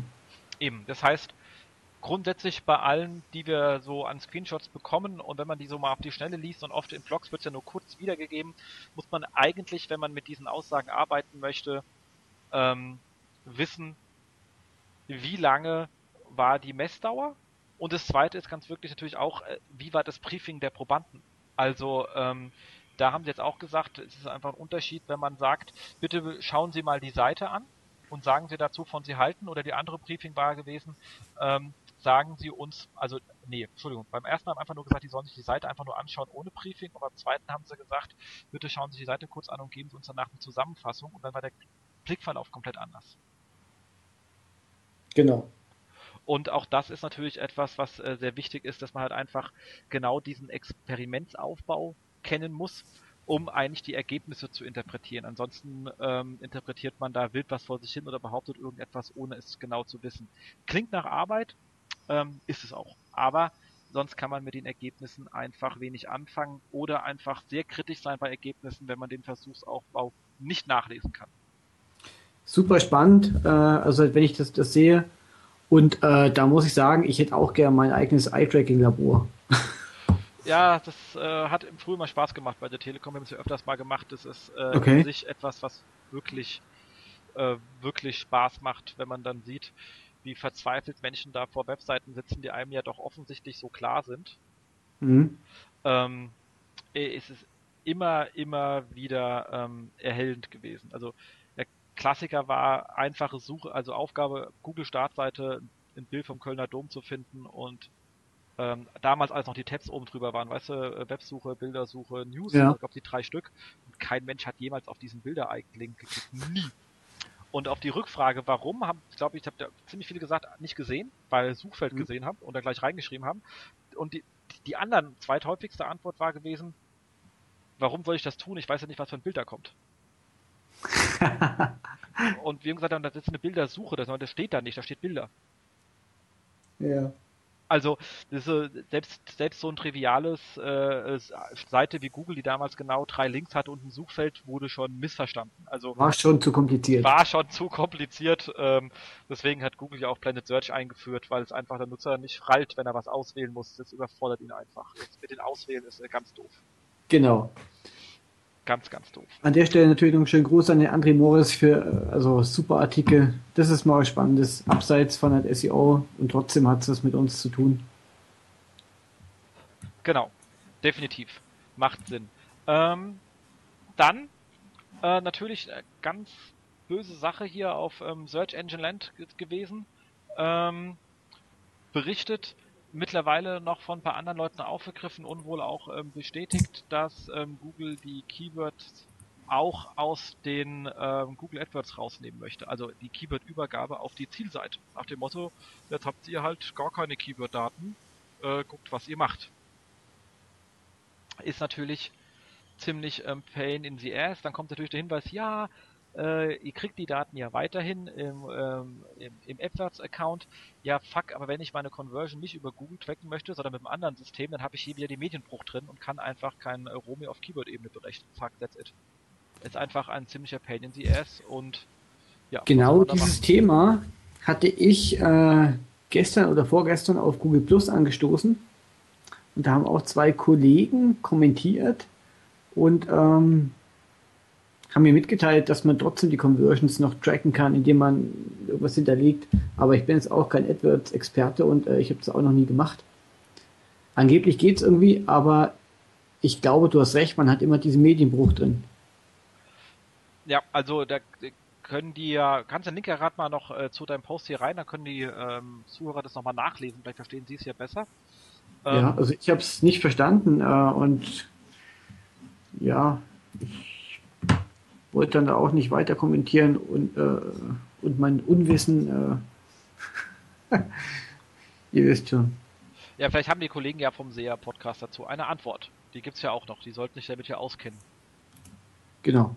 Genau. Nichtsdestotrotz glaube ich halt auch wirklich, also ich meine, vielleicht klappt es ja noch, äh, ich meine, man kann ja Analytics mit, mit, äh, mit, mit AdWords verkoppeln und dann kriegt man vielleicht irgendwas rüber. Wie gesagt, da bin ich auch nicht so ganz tief drin. Äh, aber was ist, wenn ich jetzt irgendwie ein, ein, ein, ein Omniture Site Catalyst, ein äh, Econda oder sonst irgendetwas habe, DDD, und ist was Google sagt natürlich, ich kann die Keyword, die gebuchten Keyword-Daten durchschleifen. Ja, aber die gebuchten sind ja nicht die geklickten, also das ist Richtig. dann auch ähm, etwas äh, doof. Deswegen bleibt man äh, fuck you an der Stelle einfach mal die Kernaussage zu diesem Thema. Ja, cool, ich danke, Link ist da. Mein Link noch rein und äh, also ich habe es auch nicht verstanden, weil äh, am, am, Ende des Tages will man ja auch an die gebuchten Keywords äh, die Euros dranhängen, die man damit verdient hat. Exakt. Exakt. Und, äh, ich habe nicht verstanden, wie das im AdWords-Account funktioniert. Aber vielleicht weiß es jemand. Das stimmt. Genau, dann soll es einfach kommentieren, dann sind wir alle schlauer. Genau. Vielleicht bucht dann auch mal ein AdWord, man weiß es ja nicht. genau, wäre ja mal was äh, ganz Neues. Ähm, dann noch ein, eine kleine Sache, die mir aufgefallen ist, die ich verblockt habe äh, bei uns im Unternehmensblog, und zwar ähm, ähm, hat ähm, Google offensichtlich ähm, kleine Änderungen genommen hinsichtlich der, der ähm, Bilder-Rankings in Google News, also bei den Google, nur in Google News, nicht in Google normal. Und zwar waren da einige Portale, gerade jetzt Beispiel Focus, die eine Hölle Reichweite in Google News haben, lustigerweise im Bilderbereich gar nicht vertreten. Ähm, Ähnliches hat jetzt aber auch ähm, ähm, NTV betroffen, da haben wir es ja wieder, die Kollegen. Ähm, ähm, Vorhin ist bei N24, gell? Ach so, stimmt. Bei N4, ah, ja, das ist für mich so das Gleiche. Das ist doch also bei den ganzen äh, Hitler-Dokus kann ich die beiden Dinge echt kaum unterscheiden. ähm, ich frage mich, wann die irgendwann mal noch da noch so ein, ein, ein Business Case hinten dran legen. Kriegst du vielleicht noch den äh, Hitler-Bärtchen Barttrimmer oder so zur, zur Sendung, keine Ahnung. Ähm, und die Zeit, die halt einfach gar nicht da waren, obwohl sie eigentlich ähm, auf ihren Seiten nichts hatten, was hindern sollte, dass ihre Bilder irgendwie gefunden werden. Ich hatte ja auf dem SEO Day dazu auch ähm, ähm, gesprochen und da war eigentlich nichts Besonderes äh, festzustellen. Äh, Nichtsdestotrotz sind die seit dem 26.03. zumindest äh, auf einmal kolossal drin. Vor allem Fokus jetzt auch im Bilderbereich super unter den Top-Playern mit dabei und vorher bei null, also von eins auf dem anderen. Ähm, das gleiche betrifft halt auch ein paar andere. Der Rest, der schon vorher so drin war, ist gleich geblieben. Also offensichtlich ähm, hat da Google irgendwas gedreht, um ähm, äh, Bilder bei Seiten mitzunehmen, die sie vorher nicht mitgenommen hatten und die sind gleich entsprechend ihrer sonstigen Reichweite stark eingestiegen in der äh, Bilderabdeckung in ähm, äh, Google News. Und ein kurzer Check der Seiten hat gezeigt, dass die Seiten selber nichts auf sich geändert hatten. Das wäre auch sehr komisch, weil es bei allen zeitgleich passiert ist. Also es wäre ja auch selten, dass ähm, hier mehrere Seiten zeitgleich Updates machen. Ähm, das, aber wie gesagt, ich habe auch nichts gefunden, was da irgendwo drauf hingesprochen hat. Dit nur zum Thema Google News, auch immer wieder spannend. Genau, vielleicht sei noch zu deiner Analyse gesagt, ähm, die bezieht sich ja auf die Google News Seite selbst, nicht auf die Blended Search. Ähm, bei der Blended Search hast du ke keine Daten, oder? Da hatte ich leider keine gehabt, sonst äh, hätte man da auch nochmal nachschauen können. Aber vielleicht fällt es sich auch ähnlich. Äh, es ist zu vermuten, aber nicht zu beweisen, leider. Okay, auf jeden Fall super spannende Sache. Wer sich so ein bisschen mit dem Thema Google News beschäftigt, äh, der weiß, wie diese Bilder auch einfach ziehen was das auch äh, für äh, ja, Objekte sind mit einer äh, sehr hohen CTR und also wer, ja oder wer da einfach nicht auftaucht als Portal oder halt immer nur mit dem Textlink auftaucht und jedes Mal vor dem Artikel, der vielleicht auf einer Top-Position ist, das Bild von einem anderen Portal ist, der verliert einfach sehr, sehr viel Traffic. Genau. Ähm, damit sind wir soweit durch. Wir haben jetzt noch ein Thema hier drin stehen, was ich wirklich äh, wichtig finde, und zwar mal ganz kurz die SMX für München äh, zu reflektieren. Ich war ja nur einen Tag da. Ähm, du warst ja beide Tage da. Aber ja. ich kann nur sagen, ähm, jetzt von dem einen Tag, den ich da ähm, erlebt habe, das war sozusagen, ich muss ganz ehrlich sagen, inhaltlich ähm, die SEO-Konferenz, die ich mir schon immer mal ähm, äh, gewünscht habe. Also das Umfeld war hochprofessionell. Ähm, die Vorträge waren sehr strategisch, ähm, extrem gut, sowohl im äh, SEO als auch im SEA-Bereich, ähm, als auch in den ganzen angrenzenden Bereichen, die drin waren. Es wurde überhaupt nicht irgendwie ähm, geplacated, es war überhaupt nicht, wo kann ich irgendwie äh, äh, schnell günstigen Erfolg hochziehen, sondern es waren wirklich sehr schöne, ähm, nachhaltige Strategien, um die es ging. Es hat auch wirklich einen sehr strategischen Fokus gehabt, das Ganze. Also ich war wirklich ähm, hinlänglich geplättet und begeistert, muss ich ganz ehrlich sagen. Und ähm, ja. Zu Recht, Jens, zu Recht. Äh, also mir ging es ähnlich. Ähm, gut für uns Münchner. Äh, wir dachten erst, oh, jetzt äh, die neue äh, also Location draußen in Riem. Ähm, Aber äh, es war genau die richtige Entscheidung. Es war eine super Location. Ähm, weil im Hilton war es jetzt schon ein bisschen eng geworden, klar.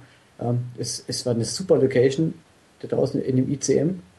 Ähm, die Speaker waren äh, toll, also es war ja schon eine ganz vielversprechende Agenda.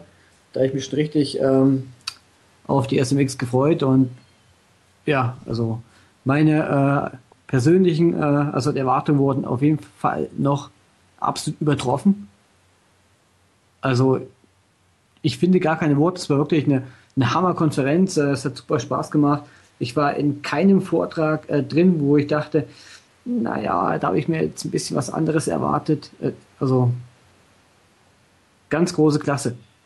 Genau, und ich glaube, mit solchem Bild nach außen kann man auch das ganze, ähm, die ganze Szene relativ gut vertreten. Also ich glaube, wenn wir so weiterhin auftreten, bisschen mehr, also wirklich Fokus auf die Unternehmen, die abzuholen, mit ihrer Sprache abzuholen, Sachen zu besprechen, die eben die Kollegen dort verstehen äh, und die mitzunehmen, dann kann man das Ganze auch ein bisschen aus der Schmuggelette, wo wir ein bisschen reingeraten sind, auch wieder ähm, rausholen, weil es ist einfach ein hochgradig strategisches Thema. Hier geht es um inhaltliche Ausrichtung, um, um Nutzerbedürfnisse etc., die ähm, einfach tief in eine Seite eintragen. Also ich hatte ja äh, lustigerweise einen schönen Vortrag von wegen, wie kann ich, ähm, wie erkläre ich es meinem Chef sozusagen. Hm. Ähm, zusammen mit jemandem, der das Ganze international für Shell verantwortet hat, ähm, der lustigerweise die gleichen Themen hatte und auch gesagt hat, also die Grundbotschaft war ganz einfach, vereinfache einfach massiv, wenn du an deine, mit deinen Vorgesetzten sprichst und sag denen einfach, was brauchst du und was bringst du, ähm, und versuch das dann auch einzuhalten und erklär dir nicht, was wie wo funktioniert, weil das ist nicht deren Job. Versuche ihnen nur zu erklären, was du von ihnen brauchst ähm, und was sie davon von dir bekommen können. Ähm, und dann klappt das Ganze auch. Das ist natürlich mit viel Vorarbeit versehen, wenn man sowas machen möchte. Also wir haben für unsere Strategie immer so drei Monate Interviews intern geführt und abgeklärt, wenn wir die Mittel da haben, macht ihr das dann auch? Ähm, wenn wir das organisieren, funktioniert das dann auch und haben uns von allen als sogenannte Neudeutsch Commitment eingeholt, dass die mitmachen, wenn wir ein Go bekommen. Aber dann haben wir einfach ein Programm vorgelegt, das abgestimmt war und dann wurde das auch umgesetzt und nicht im Nachgang. Also sowas klappt schon. Aber solche Art Themen wurden halt auf vielfache Art und Weise behandelt. Wenn ich nur dieses schöne ähm, Thema mit dem Content ähm, ähm, Curation sehe, ähm, ähm, von der netten Dame von äh, Wuwen, glaube ich, habe ihren Namen gerade nicht parat. Ähm, unglaublich geiles Ding. Ähm, es war wirklich sehr strategisch und wahnsinnig professionell und ich glaube, in die Richtung äh, müssen wir gehen. Das bedeutet nicht, dass wir nicht so etwas wie ähm, so, so Formate wie, wie, wie jetzt ähm, die Campings, die für mich die andere Seite, da sind wir Praktiker unter uns, da können wir super fachlich in die Kleinigkeiten reingehen, aber den strategischen Approach, den hat man bisher nirgendwo sauber abgedeckt und den haben die perfekt transportiert, also unglaublich. Genau, der Markus hat einen schönen Recap geschrieben ähm, und dann gibt's noch eine schöne Zusammenfassung, äh, Sammlung aller Recaps, News und Präsentationen. Wir verlinken beides für die, die nicht da mhm. waren.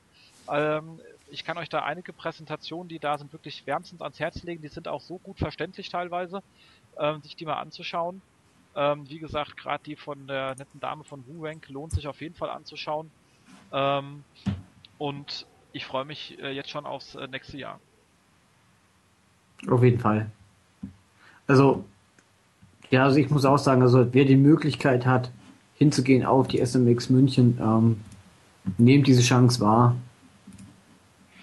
Auch von den, ich, ich kann von den Speakern einfach unglaublich, was da auch, also ich persönlich sage auch, ich brauche jetzt, man braucht sich wirklich nicht mehr nach Amerika zu bemühen. Also bei dem, was sie alles eingeflogen haben, besser können die es da auch nicht machen. Das stimmt. Und dann ist der Preis auch sehr gut gerechtfertigt, weil allein schon so ein Flug kostet ja mehr als da dann das Ticket. Genau. Ähm, genau, dann sind wir damit fertig. Fokusthema, wie gesagt, kommt danach. Jetzt kommt noch ein bisschen ähm, die anderen Sachen, also kleine geänderte Reihenfolge. Ihr habt wisst, erinnert euch an den Anfang, und zwar vier Wochen Ausblick, was kommt. Wir haben ja so die die ähm, äh, Semseo, die jetzt am 8. 9. Mai kommt, die ja so einen Fokus bisschen, letztes Jahr ein bisschen geändert hat und so ein bisschen mehr ähm, KMU-lastig geworden ist, ähm, was ich auch verstehen kann, was glaube ich auch inhaltlich äh, und bei der Zielgruppe, die Abacus anspricht, auch glaube ich etwas mehr ähm, ähm, Sinn macht. Und ähm, für den Bereich haben die jetzt auch, glaube ich, eine ganz gute Agenda zusammengestellt. Ähm, und genau, würde sagen, macht auf jeden Fall ähm, Sinn vorbeizuschauen, wenn man sowieso ähm, in der Ecke ist. Und ähm, auch die, wie gesagt, hat sich, glaube ich, eine ganz gute, gute Nische für ihr Thema. Man ist ja jetzt nicht jeder strategisch da und muss Millionen Budgets verwalten. Äh, rausgesucht. Also wie gesagt, macht bestimmt auch Sinn, schöne Referenten da einfach mal äh, vorbeischauen, wenn es für einen das ist, was man braucht. Genau, die SEO ist am 8. und 9. Mai. In Hannover. In Hannover. Genau. Was ja immerhin eine äh, Landeshauptstadt ist. Merkt man nicht so, wenn man drin ist, aber soll so sein. Genau. Genau. So. Ähm, dann allerdings kommt ja irgendwann im, äh, im Winter im wunderschönen Salzburg wieder die äh, SEO kommen. Und du bist jetzt im Fachbeirat, habe ich gelesen. Genau, wir sind jetzt hier zwar beim vier Wochen Ausblick. Ähm, lasst uns mal ganz kurz über den Tellerrand blicken. Die SEOCom in Salzburg findet wieder im November statt. Ich glaube am 25. Und ähm, der Oliver Hauser macht es ja mit seiner Get on Top dieses Jahr alleine. Der Christoph hat sich ja äh, aus der SEOCom rausgezogen. Mit und, seiner Frau, mit seiner Frau, die Herz ja, und Seele der ganzen Konferenz. Richtig. Und ähm, ja, es gab letztes Jahr äh, ein wenig Kritik über die SEOCom, über die Themen, die, die äh, dort behandelt wurden, wo ich auch sagen muss, hm, war ich jetzt auch nicht so ganz glücklich. Äh, genau. Und der Oliver Hauser ähm, hat das einzig Richtige gemacht. Der hat sich einen äh, Fachbeirat reingeholt. Kennt man auch von anderen Konferenzen. Und äh, ich finde, es macht auch total Sinn. Und in dem Fachbeirat äh, ist zum Beispiel der Stefan Fischerlinder, der Erik Kubitz, die Irina Hay, Klaus Arendt. Äh, gut, jetzt lese ich ja auch alle vor. Der Bernhard Angela, der Thomas Rafitzberger von der Get on Top und ich. Und ähm, wir haben uns jetzt zum ersten Mal getroffen auch äh, letzte Woche in einem kleinen Hotel bei Salzburg und ähm, haben auch äh, darüber gesprochen, wie die Konferenz aufgestellt sein könnte. Und äh, es war ein ganz toller Tag, fand ich, ein sehr, sehr produktiver Tag. Über die Inhalte ähm, darf ich natürlich noch nicht sagen. Ähm, aber ich glaube, wir sind schon relativ äh, weit, haben über wichtige Sachen gesprochen, was drin sein sollte, was eben nicht mehr dabei sein darf oder immer wieder Fokus stärker hin soll. Und äh, ich glaube, das wird gut. ich bin davon überzeugt, es wird gut. Auf jeden Fall glaube ich das auch. Ich weiß ja, war ja nicht so, dass letztes Jahr äh, nicht gut war. Es war einfach nur ein bisschen Verbesserungspotenzial da. Richtig. Und ähm, ja. Und äh, mal ganz, äh, mal ganz im Ernst, wenn man sagen voll ist, wenn man ähm, im, im, im größeren Rahmen ähm, oder im, im, im, im Business-Umfeld, also DAX-Umfeld SEO betreibt, ist einfach ähm, SMX. Das muss, wenn man eine Konferenz mit viel Herz möchte, und da war es die SEOCom schon immer, also wahnsinnig, wahnsinnig viel Herz und Liebe äh, in de, und auch viel De Detailinformationen in diesen, äh, in den Vorträgen, im ganzen Umfeld, im Miteinander. Ähm, also ich war immer gerne, habe letztes Jahr zeitlich nicht geschafft, muss mal gucken, ob ich es dieses Jahr irgendwie hinkriege, ähm, ist noch nicht abzusehen, weil es auch eine Ecke ist mittlerweile von, von ähm, ähm, Berlin und man muss ja auch ein bisschen Geld verdienen. Ähm, aber ist es auf jeden Fall eine Empfehlung wert, muss man ganz ehrlich sagen. Also allein, allein schon mit der Art, wie, da, wie das Ganze gemacht wird, ist für sich selbst Weil ich jetzt im Erlebnis. Fachbeirat bin, äh, ist für alle Münchner äh, einfach so eine Pflichtveranstaltung, weil Salzburg, ganz tolle Stadt. Ähm, es ist nicht weit bis nach Salzburg und äh, es lohnt sich, wie ich finde. Also es hat sich bis jetzt jedes Jahr gelohnt und äh, ja. Ja, ist einfach eine schöne Sache. Also auf jeden Fall, wenn man auf dem Umfeld kommt, sowieso. Das ist ähnlich wie SEO Day. Wenn ich im Port wohne, sollte ich genau. einfach hingehen, weil es vor der Tür und äh, Programm ist gut. Ähm, aber selbst wenn man ein bisschen Zeit hat, lohnt sich nach Salzburg allein das Umfeld. Es macht einfach wahnsinnig viel Spaß. Also mir hat sie immer Spaß gemacht. Genau. Genau. Cool. Kommen wir zu den ähm, Jobs. Die sind, ähm, da haben wir ähm, einmal ähm, von Aufgesang, die uns angeschrieben haben und haben gesagt, wir könnt ihr mal äh, suchen. Die Kollegen suchen nämlich einen SEO-Manager in Hannover. Da haben wir es wieder, die, die schöne Landeshauptstadt äh, Hannover. Ähm, kann man nur sagen, äh, glaube ich, ein spannendes Team, ähm, an dem man ähm, natürlich was mitbringen muss, wenn sie einen SEO-Manager suchen. Das ist ja, man braucht jetzt hier keinen Trainee oder Anfänger, aber egal, wenn man hingeht, man lernt sicherlich auch noch das ein oder andere dazu. Ist jetzt nicht so, dass die Kollegen nicht gerade dafür, also sind ja doch auch bekannt dafür, das eine oder andere Mal ein bisschen kreativ um die Ecke zu denken. Merkt man ja auch an ihren ganzen ähm, Inhalten, die sie so in ihrem äh, Blog äh, veröffentlichen, das wir auch schon das ein oder andere Mal hier in der Show entsprechend empfohlen haben. Dementsprechend bestimmt nicht der schlechteste Arbeitgeber, eher bei den besseren und äh, man kann hier sicherlich, wenn man in einem hannoveranischen Umfeld ist, ähm, einen guten Arbeitsplatz finden. Dementsprechend, wer aus Hannover ist oder der Gegend oder denkt, er möchte da gerne mal hinziehen, da gibt's ja immerhin auch den weltbekannten Kröpke, habe ich mir sagen lassen. Ähm, Wer oder was ist das? Das ist eine, ähm, eine Uhr, an der man sich gerne trifft, so eine Standuhr. Da wird man sagt, das ist der Kröpke, da treffen wir jetzt mir letztes Mal passiert, wo wir auf dem Senseo waren, haben wir uns gesagt, wir treffen uns am Kröpke und wir zwei Nicht-Serianer, die dabei waren, haben uns fast totgesucht, weil dieser blöde Uhr so, so, äh, nicht so groß ist, dass man die jetzt in den linken Gebäuden sofort sieht. Wir sind so ungefähr 20 Mal dran vorbeigelaufen.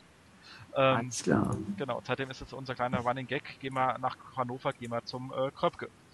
Ähm, aber ansonsten, wie gesagt, ähm, sozusagen äh, in, in der Mitte von äh, Norddeutschland. Genau. Dann Und du suchst noch jemanden. Ja, ich jetzt nicht speziell, äh, aber eins einzucht. Ähm, und zwar suchen wir einen Social Media Editor für die Online-Redaktion von GMX und Web.de. Cool, und der darf auch mit dir Mittagessen gehen. Der darf auch mit dem Mittagessen gehen, ja. Nee, aber äh, klar, die, äh, die Online-Redaktion sitzt damit bei uns im Gebäude, ähm, hat auch sehr viel natürlich mit mir zu tun und äh, es ist ein tolles Team. Ähm, es sind tolle Portale, auf denen man arbeitet. Äh, ja, also kann man sich auch gleich online bewerben auf der Seite. Wird in den Show Notes verlinkt. Genau, exakt. Und damit sind wir jetzt wirklich am äh, Ende angekommen. Ähm, zu verlosen, also, zu verlosen hatten wir nichts heute. Nee, zu verlosen haben wir nichts. Und äh, am Ende sind wir ja heute ja noch nicht angekommen, weil dranbleiben, es kommt noch das Interview natürlich. Das stimmt, das stimmt. Aber trotzdem von uns jetzt die Aufforderung, kommentiert, vor allem erklärt uns, wie das funktioniert mit diesem Keywords durchschleifen beim, beim, beim SEA, wenn ich kein Analytics, sondern ein anderes System benutze. Ähm, das wäre äh, sehr spannend, wenn das einer weiß, wie das äh, geht. Äh, könntet ihr uns auch mal aufschlauen, das würde uns auch sehr helfen, ähm, damit wir beim nächsten Stammtisch lustig vor uns hin angeben können. Und ähm, ansonsten natürlich ähm, Kommentare zu allem weiteren, was euch so aufgefallen ist. Habt ihr denn schon Produktbilder äh, in den Serves gesehen? Habt ihr ähm, ähm, der Publisher ähm, ähm, Bilder in den Serves gesehen, whatever, ähm, von den Themen, die wir da angesprochen haben. Wie habt ihr denn die SMX gefunden und wie sehr freut ihr euch denn jetzt schon auf die äh, SEO-Com? Das ist natürlich alles Themen, die wir gerne in unseren Kommentaren lesen würden. Und kann man im AdWords-Account seine Conversions äh, tracken? Genau, wobei ihr glaubt, das kriegt man hin, soviel ich weiß. Aber da darf man mich gerne korrigieren, aber ich glaube, das geht grundsätzlich. Aber was ist denn, wenn ich das ja nicht will? Vielleicht will ja nicht jeder seine Daten nach Google geben. Aber ich habe mir sagen lassen, es gibt Leute, die wollen das nicht. Oder was ist denn, wenn man ähm, seinen AdWords-Account von einer Agentur pflegen lässt?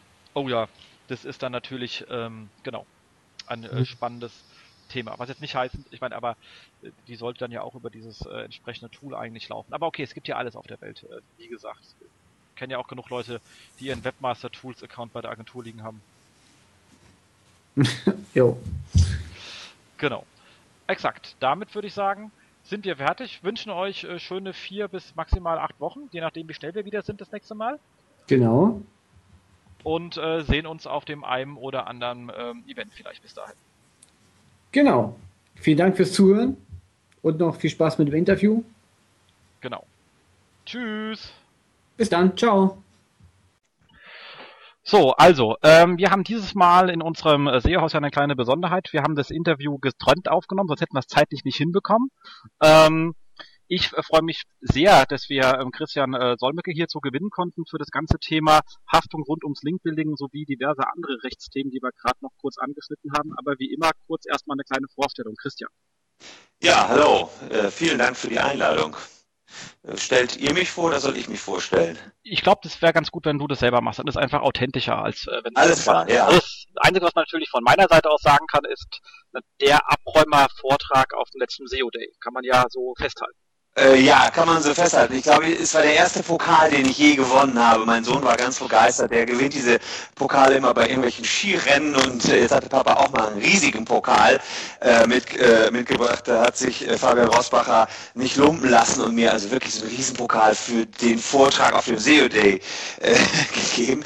Ähm, ja, und das, das als Branchenfremder mehr oder weniger. Ja, was, was kann ich zu mir sagen? Ich bin Rechtsanwalt, spezialisiert auf Internetrecht, Online-Branche und äh, in diesem Segment haben wir auch als eines der Steckenpferde die SEO-Szene auserkoren, die äh, lange Zeit rechtsberatungsresistent war und so ein bisschen im Untergrund operiert hat, aber mittlerweile natürlich auch echte Geschäfte mit großen Kunden macht und wenn, immer dann, wenn Verträge auf den Tisch müssen, dann sind auch wir Anwälte mit am Tisch und gucken, was ist hier vorteilhaft für den einen oder anderen SEO oder was ist, wenn der ein oder andere Suchmaschinenoptimierer Mist gebaut hat. Und das Neueste vielleicht kann man auch sagen, ich habe jetzt ein Kapitel geschrieben in dem Buch Suchmaschinenoptimierung von äh, Sebastian Erlhofer und das ist das Rechtskapitel in seinem Buch. Das wird also jetzt erweitert, unser Rechtskapitel. Also da schon mal ein bisschen Werbung für zum Anfang der neue Auflage ab, ab Mai.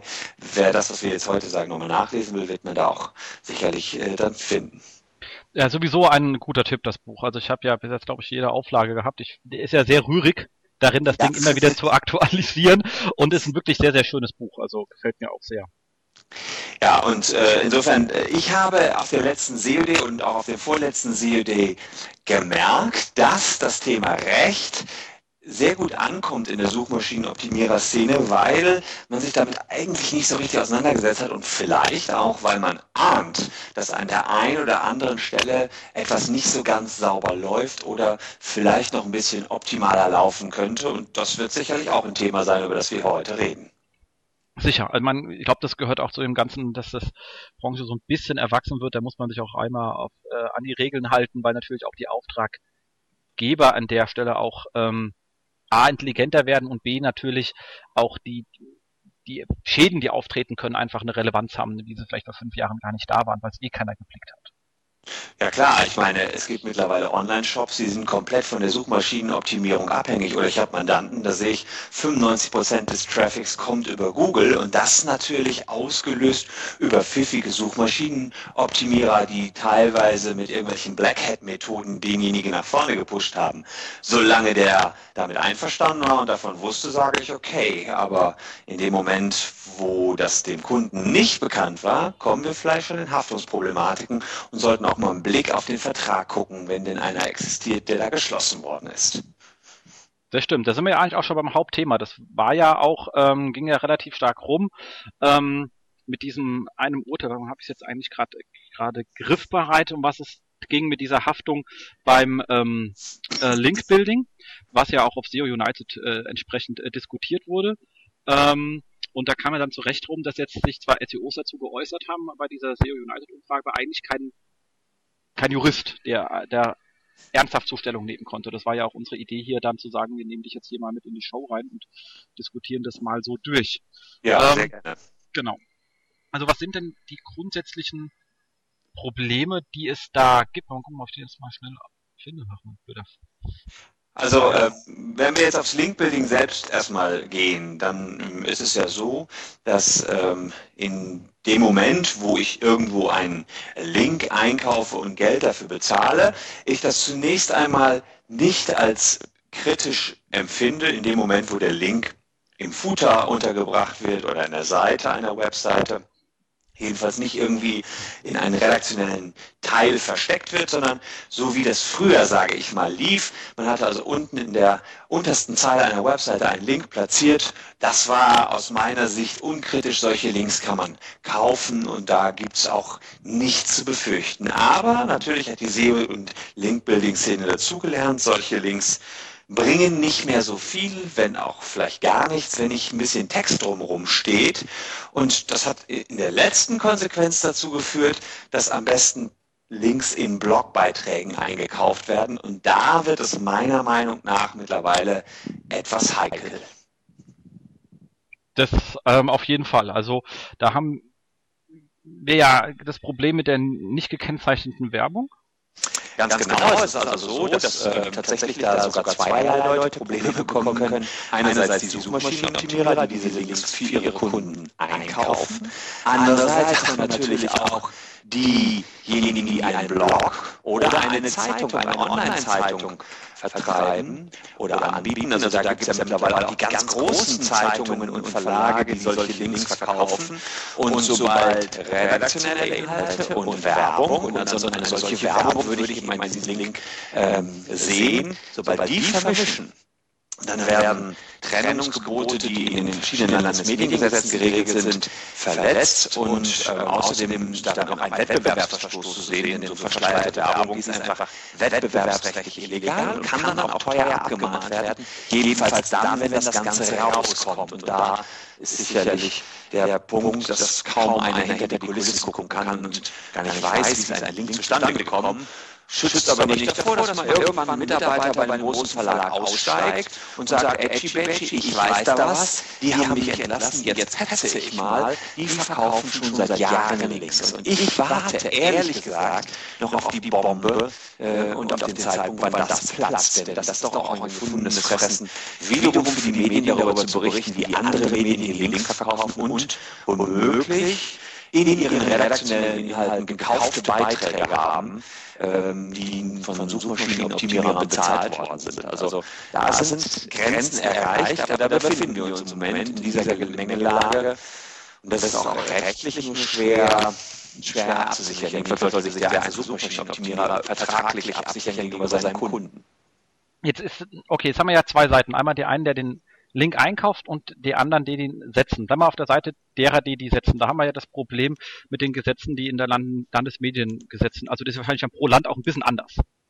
Äh, das, das, ist ein bisschen anders, aber im Wesentlichen ist das im, im Rundfunkstaatsvertrag schon ganz gut geregelt. Es gibt auch noch das äh, Telemediengesetz und es gibt das Gesetz gegen unlauten Wettbewerb. Da kann man grundsätzlich sagen, es gibt dieses äh, Trennungsgebot von Werbung und redaktionellen Inhalten und das ist strikt zu beachten.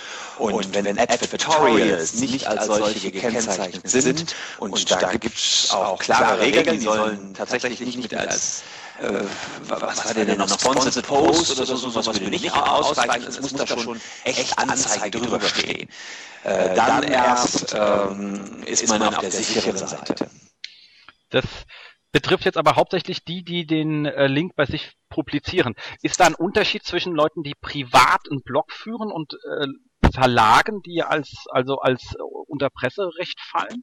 Ja, das, das ist eine gute Frage. Das Schlimme ist, dass mittlerweile auch die Blogs als Telemedium gewertet werden oder eigentlich schon seit Anfang an des Internets. Und deswegen auch diese Telemedienvorschriften zu berücksichtigen haben, ob die sämtliche strenge Anforderungen wie ein Pressemedium zu beachten haben. Das, das kommt immer ganz im Einzelfall darauf an. Aber wenn ich mit einem, wenn ich privaten Internetblog betreibe, vermeintlich privaten, aber täglich blogge und erfolgreich damit bin, dann falle ich auch unter die Regeln, die für die Presse gelten und auch für alle anderen Telemedien gelten. Und dann müsste ich das tatsächlich auch als Werbung kennzeichnen. Und vielleicht auch noch eins. Links kaufe ich ja in der Regel auch nur bei den erfolgreichen Blogs ein, sodass man fast davon ausgehen muss, dass auch in vermeintlich privaten Blogs Blogs tatsächlich die presserechtlichen Regelungen gelten. Okay, und was sind dann sozusagen die Konsequenzen, die passieren? Also wir haben ja noch das Thema mit Beweisführung ist immer ein ganz anderes, aber wär, gehen wir davon aus, eine Beweisführung wäre möglich. Was wären die Konsequenzen, die da den Publizisten jeweils betreffen können?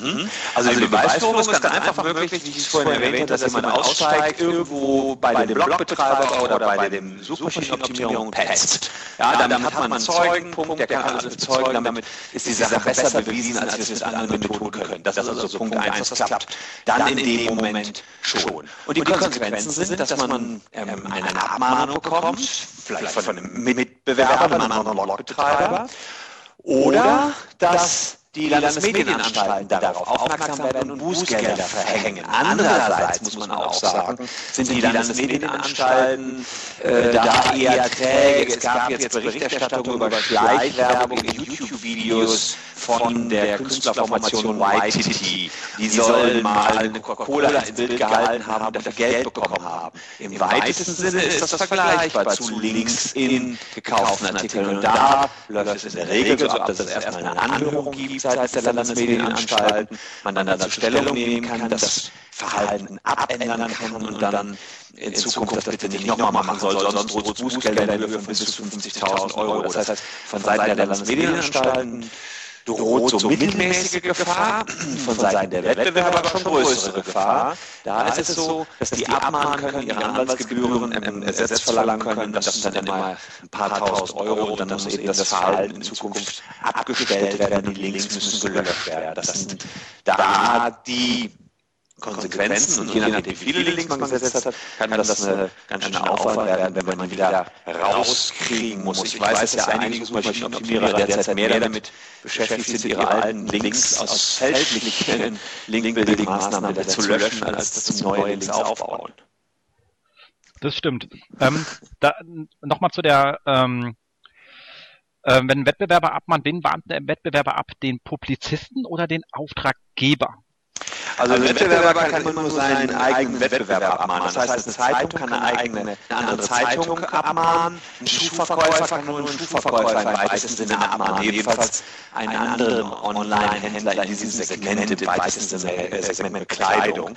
Das heißt also, wenn ich SEO für einen Schuhverkäufer betreibe und dann Links einkaufe in irgendwelchen Zeitungen, dann kann der Konkurrent, der Schuhverkäufer, Verkäufer vor allen Dingen denjenigen abmahnen, der die Links eingekauft hat, sofern er eben das rausbekommen hat. Und die Zeitung könnte abgemahnt werden, letztlich von anderen Zeitungen im Wettbewerbsrecht. Und die Aufsichtsbehörden würden dann auch äh, in der Regel erstmal gegen die Zeitung und das publizistische Organ vorgehen. Das wären so die Angriffsrichtungen, die passieren könnten. Aber aus der Praxis weiß ich auch, dass da zwar viel Rumoren unter der Decke ist, aber große Abmahnungen da tatsächlich noch nicht, äh, es noch nicht gegeben hat. Ja, also ich glaube, das, das Risiko ist im Moment noch überschaubar, weil ja auch man, man wird ja auch im Glashaus sitzenderweise mit Steinen um sich schmeißen. Also Deswegen berichtet vielleicht auch keiner darüber. Habe ich auch schon gefragt, weil ich dachte, naja, wahrscheinlich verkaufen die einfach alle Links und deswegen sagt gar keiner was dazu. Äh, ja, finde ich auch interessant, dass das bislang irgendwie nie ein großes Thema ist. Wahrscheinlich machen es einfach alle und, und, und deswegen ja, passiert ja im Moment nichts. Und das ist also tatsächlich der Punkt. In der Praxis ist das nicht das große Thema. In der Praxis ist das Thema für uns eigentlich häufiger ist die Haftung der Suchmaschinenbetreiber. Also da äh, kommen von beiden Seiten sowohl die SEOs zu uns, äh, als auch manchmal ähm, äh, Unternehmen, die irgendwie von irgendwelchen Hobby-Suchmaschinenoptimierern beraten worden sind, das muss ich wirklich klar so sagen, äh, die dann auf irgendwelchen Viagra-Seiten Links gesetzt haben, weil es eben schnell geht, dort Links zu setzen und sich dann wundern alle Mann, dass die Seiten abgeschmiert sind und gegen alle Google-Richtlinien verstoßen worden ist. Ja, und da sage ich, da sind dann auch Grenzen erreicht. Da kann man auch Suchmaschinenoptimierer aus meiner Sicht jedenfalls in die Haftung nehmen. Da kann man auch so weit kommen, dass man eine Kausalität nachweisen kann, auch wenn das schwierig ist. Warum ist eine Seite abgestürzt? Ähm, also ich, ich, bin der Meinung, dass das klappt in, in dem Moment. Klar, äh, dann nochmal eine ganz spezielle Frage ist jetzt, wenn ich jetzt, ähm, auch das soll ja vorgekommen sein, habe ich mir sagen lassen, machen Menschen, ähm, was ja auch ein bisschen, glaube ich, dazu führt, dass jetzt so der gemeine SEO in der Rest der Bevölkerung nicht also in der Netzbevölkerung nicht gerade so beliebt ist, weil die auch so nervige Sachen machen wie ähm, Links in Kommentare packen oder in Foren packen. Dann kann ja der Publizist dafür erstmal nichts weil es ja nicht direkt in seinem Feld. Ähm, was ist allerdings ähm, mit diesen, wenn ich wirklich einen Kommentar setze, also ich, der den setzt, bewusst, um dort den Link unterzubringen. Also ja. erkennt ja der Blogbetreiber nicht immer, ist ja, ja. jeder SEO, ähm, aber der, der es macht, hat ja eine klare Absicht oder auch im Forum. Das ist dann ja auch, ich mache dann ja auch Werbung auf einer Plattform, ohne die als Werbung zu kennzeichnen. Ja. Wie ist denn da die Rechtssituation? Da, da gibt es schon ein Urteil, ähm, und zwar zu Lasten der Rechtsschutzversicherung ARAG. Da hatte ein Außendienstmitarbeiter der ARAG gepostet, die ARAG ist die beste, und als Kommentar, die ARAG ist die beste Rechtsschutzversicherung der Welt. Äh, einmal angefragt, schon kommt die Deckungszusage mit dem neuen Produkt Recht und Heim, ist die ARAG einfach unschlagbar. und dann Link auf die ARAG-Seite gesetzt. Äh, und da hat das Landgericht Hamburg, meine ich, gesagt, das ist illegale Schleichwerbung und Wettbewerbsrechtsverstoß. Dagegen können, Sie, können sich andere äh, Rechtsschutzversicherungen oder überhaupt Versicherungen allgemein wehren und die haben auch gewonnen. Dieser Kommentar musste gelöscht werden. Wie ist das Ganze rausgekommen?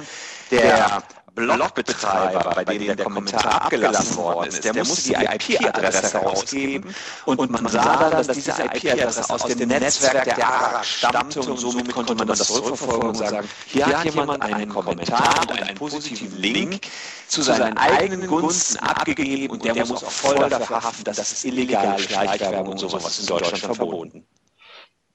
Okay, das heißt also, wenn ich jetzt als Firma ähm, jemanden beauftrage, so etwas zu tun. Es gibt ja Firmen, die machen so etwas. Ja. Ähm, auch explizit als, als Dienstleistung anbieten. Also der Kunde weiß, was er da kauft. Ja. Wir gehen in Foren rein und machen da hier ein bisschen gibt's ja auch nicht nur unter SEO, gibt's ja auch unter PR-Gesichtspunkten, also gibt ja. ja verschiedene Gesichtspunkte, wo sowas gemacht wird. Ähm, dann ist dieser Auftraggeber auch dafür entsprechend haftbar, weil es ja in seinem Auftrag erfolgt und er wusste auch, was da passiert. Das, das würde ich genauso sehen. Also, also zunächst einmal haftet der Auftraggeber und in dem Moment, wo er davon wusste, dass, dass da was Illegales passiert, kann er auch keinen Regress bei der Agentur nehmen, denn der hat sich auf den Deal eingelassen und äh, ja, das ist sogar teilweise ganz leicht zu durchschauen. Ich hatte letztens einen Fall, da hat eine Agentur äh, für einen Auftraggeber etwas bei Google, äh, Google Places, das heißt jetzt glaube ich Google Local, gut, gut bewertet, einen Shop, sagen wir mal einen lokalen Schuhshop. Und, und zehn Leute haben diesen lokalen Schuhshop meinetwegen aus Köln positiv bewertet. Witzigerweise haben aber die gleichen zehn Leute auch noch einen Autoschrauber und einen Friseur aus Köln positiv bewertet. Und, und damit, damit war sowas von nachvollziehbar, dass das hier gekaufte Bewertung war. Aber waren zehn Leute, die drei Kölner Shops alle gleich bewerten. Es war einfach so unwahrscheinlich. Und damit kann man auch beweisen, dass man hier offenbar positive Bewertungen eingekauft hat, wenn es eben nicht gut gemacht ist. Also man wundert sich über welche Wege denn die Beweisführung funktioniert. Teilweise dass, dass der Einzelne vielleicht gar nicht damit gerechnet hat oder sich sicher fühlt und sagt, wir sind hier äh, absolut sauber, aber manchmal schaltet Google ja auch erst im Nachhinein frei, äh, Jahre später die Namen der Bewertenden. Sowas gab es ja auch mal bei Google Plus, da hieß dann, weiß ich noch genau, hat Google gefragt, wollen Sie mit Ihrem Profil übrigens angezeigt werden? Jetzt wird alles angezeigt, was Sie jemals bewertet haben. Wenn man da Ja sagt, dann lässt sich sozusagen sehr schön nachvollziehen, was man alles bewertet hat und dann wenn man dann seine eigene Kanzlei bewertet hätte, wäre es schlecht, weil dann würde man das dort sehen. Okay, verstehe. Das ist halt wirklich lustig. Okay. Ah, okay. Hm, okay. okay. Ähm, aber das Thema soweit, glaube ich, auch durch. Ähm, ist, ist ja ein sehr spannendes. Jetzt hatten wir ja den, den, den, den Sonderfall, dass ja auch ähm, Auftraggeber Agenturen in Regress nehmen, weil sie in eine Penalty gelaufen sind. Ja. Ähm, da ist ja auch mal die Frage der, der Beweisführung. Also ich glaube ja, nachdem, seitdem Google ja ab und zu beispielhaft Links nennt, äh, und wenn die dann mit drin auftauchen, ähm, Wohlgemerkt muss natürlich der Auftrag irgendwie geleitet haben, wir arbeiten Google-konform. Ansonsten, wenn ich, klar, wenn ich was beauftrage, von dem ich weiß, dass es ähm, günstig ist äh, und äh, weiß, dass ich da irgendwie sage, mach mal schnell und ich unterschreibe dir hier egal was, dann bin ich sowieso raus. Klar. Aber, äh, es gibt ja auch viele von wegen hier, wir machen super organisch und alles im Brav. Ähm, mhm. Und dann kommt raus, äh, dass halt die Links bei, von Google aus ähm, mit in dieser Liste der Beispiele, sind ja immer nur ein paar Auszüge und ein paar Beispiele drin sind. Und wenn die dann da mit drin stehen, würde so etwas, also generell kann man so eine Aussage von Google, dass sie sagen, guck mal, dieser Link ist nicht nach unseren Maßstäben. Mhm. Kann man so etwas als Beweismittel nutzen vor Gericht? Aus, Aus meiner Sicht, Sicht ja. Also, also äh, wenn, wenn man sagt, ähm, dass hier klar gegen Google-Regeln verstoßen ist, ähm, zum Beispiel, weil völlig kontextfremde Seiten gewählt worden sind oder, oder man das an irgendwelchen Hardfacts klar machen kann, kann man sagen, diese Agentur hat nicht nach den Standards gearbeitet. Ich, ich glaube, vom weiß ich nicht, BVDW sind auch Richtlinien herausgegeben worden, wie gute Suchmaschinenoptimierung zu laufen hat. Also auch solche Richtlinien werden herangezogen. Ähm, es ist zwar so, dass Google sagt, na ja, ähm, man kann jetzt nicht pauschal sagen, dass eine Seite wegen dieser drei schlechten Links abgestürzt ist. Das hat Google jetzt in einem Statement auch nochmal öffentlich gesagt. Naja, man kann es nicht auf den Suchmaschinenoptimierer schieben, der diese drei Links ge, äh, gepostet oder besorgt hat, denn das, das sind ja nur Beispiele. Da wird es noch viel, viel mehr geben. Wir nennen natürlich nicht alle bösen Links, sagt ja jetzt Google.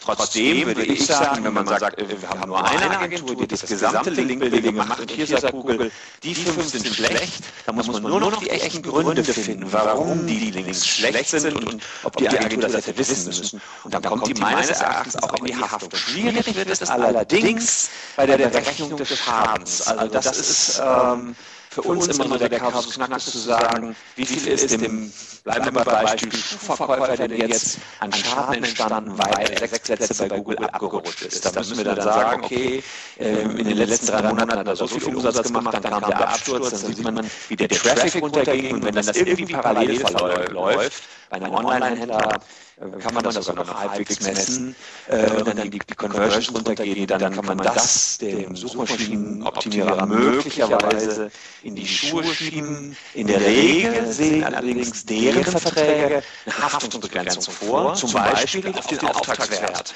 Das heißt, dann kann man sagen, okay, der wird jetzt in Anspruch genommen, aber nur in Höhe von 3.000, 4.000, 5.000 Euro, so viel, wie er auch beauftragt worden ist. Und wenn er nicht grob fahrlässig war, dann greift sogar eine Haftungsbeschränkung. Und dann er raus, selbst Millionen Schäden möglicherweise angerichtet worden sind.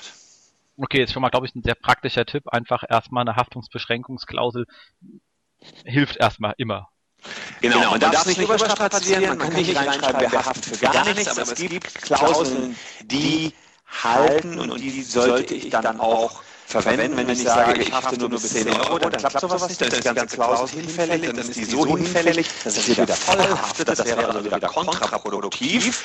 Aber wenn man die rechtmäßigen Sachen wählt, ähm, das hängt aber wirklich auch je, je nach Fall ab, was man da geregelt haben will, dann kann man da schon mal einen Puffer einbauen für den Fall, dass man einen Fehler gemacht hat. Und natürlich ist keiner irgendwie fehlerfrei. Manchmal kommt, kommt es auch erst später raus oder man hat irgendwo was nicht, nicht gelesen äh, dass, dass, dass man das jetzt besser nicht mehr machen sollte. Und gerade in der Suchmaschinenoptimierung ändert sich ja auch ständig irgendwie alles. Vielleicht ganz interessant, ähm, wo es jetzt vermehrt wieder Abmahnungen gibt, wenn man in Webseiten eines Unternehmens, in, in, in die Meta-Tags, äh, den Namen der Konkurrenz reinschreibt. Sagen wir mal, Coca-Cola will den Namen Pepsi in deren, im, im Blog, in deren Coca-Cola-Blog in die Metas reinschreiben, dann sagen jetzt viele Gerichte, ja, die dürfen abmahnen äh, weil das eine Verwirrung des Wettbewerbs ist. Und das könnte ja auch ein Tipp von Suchmaschinenoptimierern sein. Ich weiß gar nicht, ob die Metatext schon wieder was bringen. Es gab mal eine Zeit, da haben die überhaupt nichts gebracht in der Suchmaschinenoptimierung. Könnte aber sein, dass das irgendwie so ein Quäntchen, so ein Pünktchen wieder bringt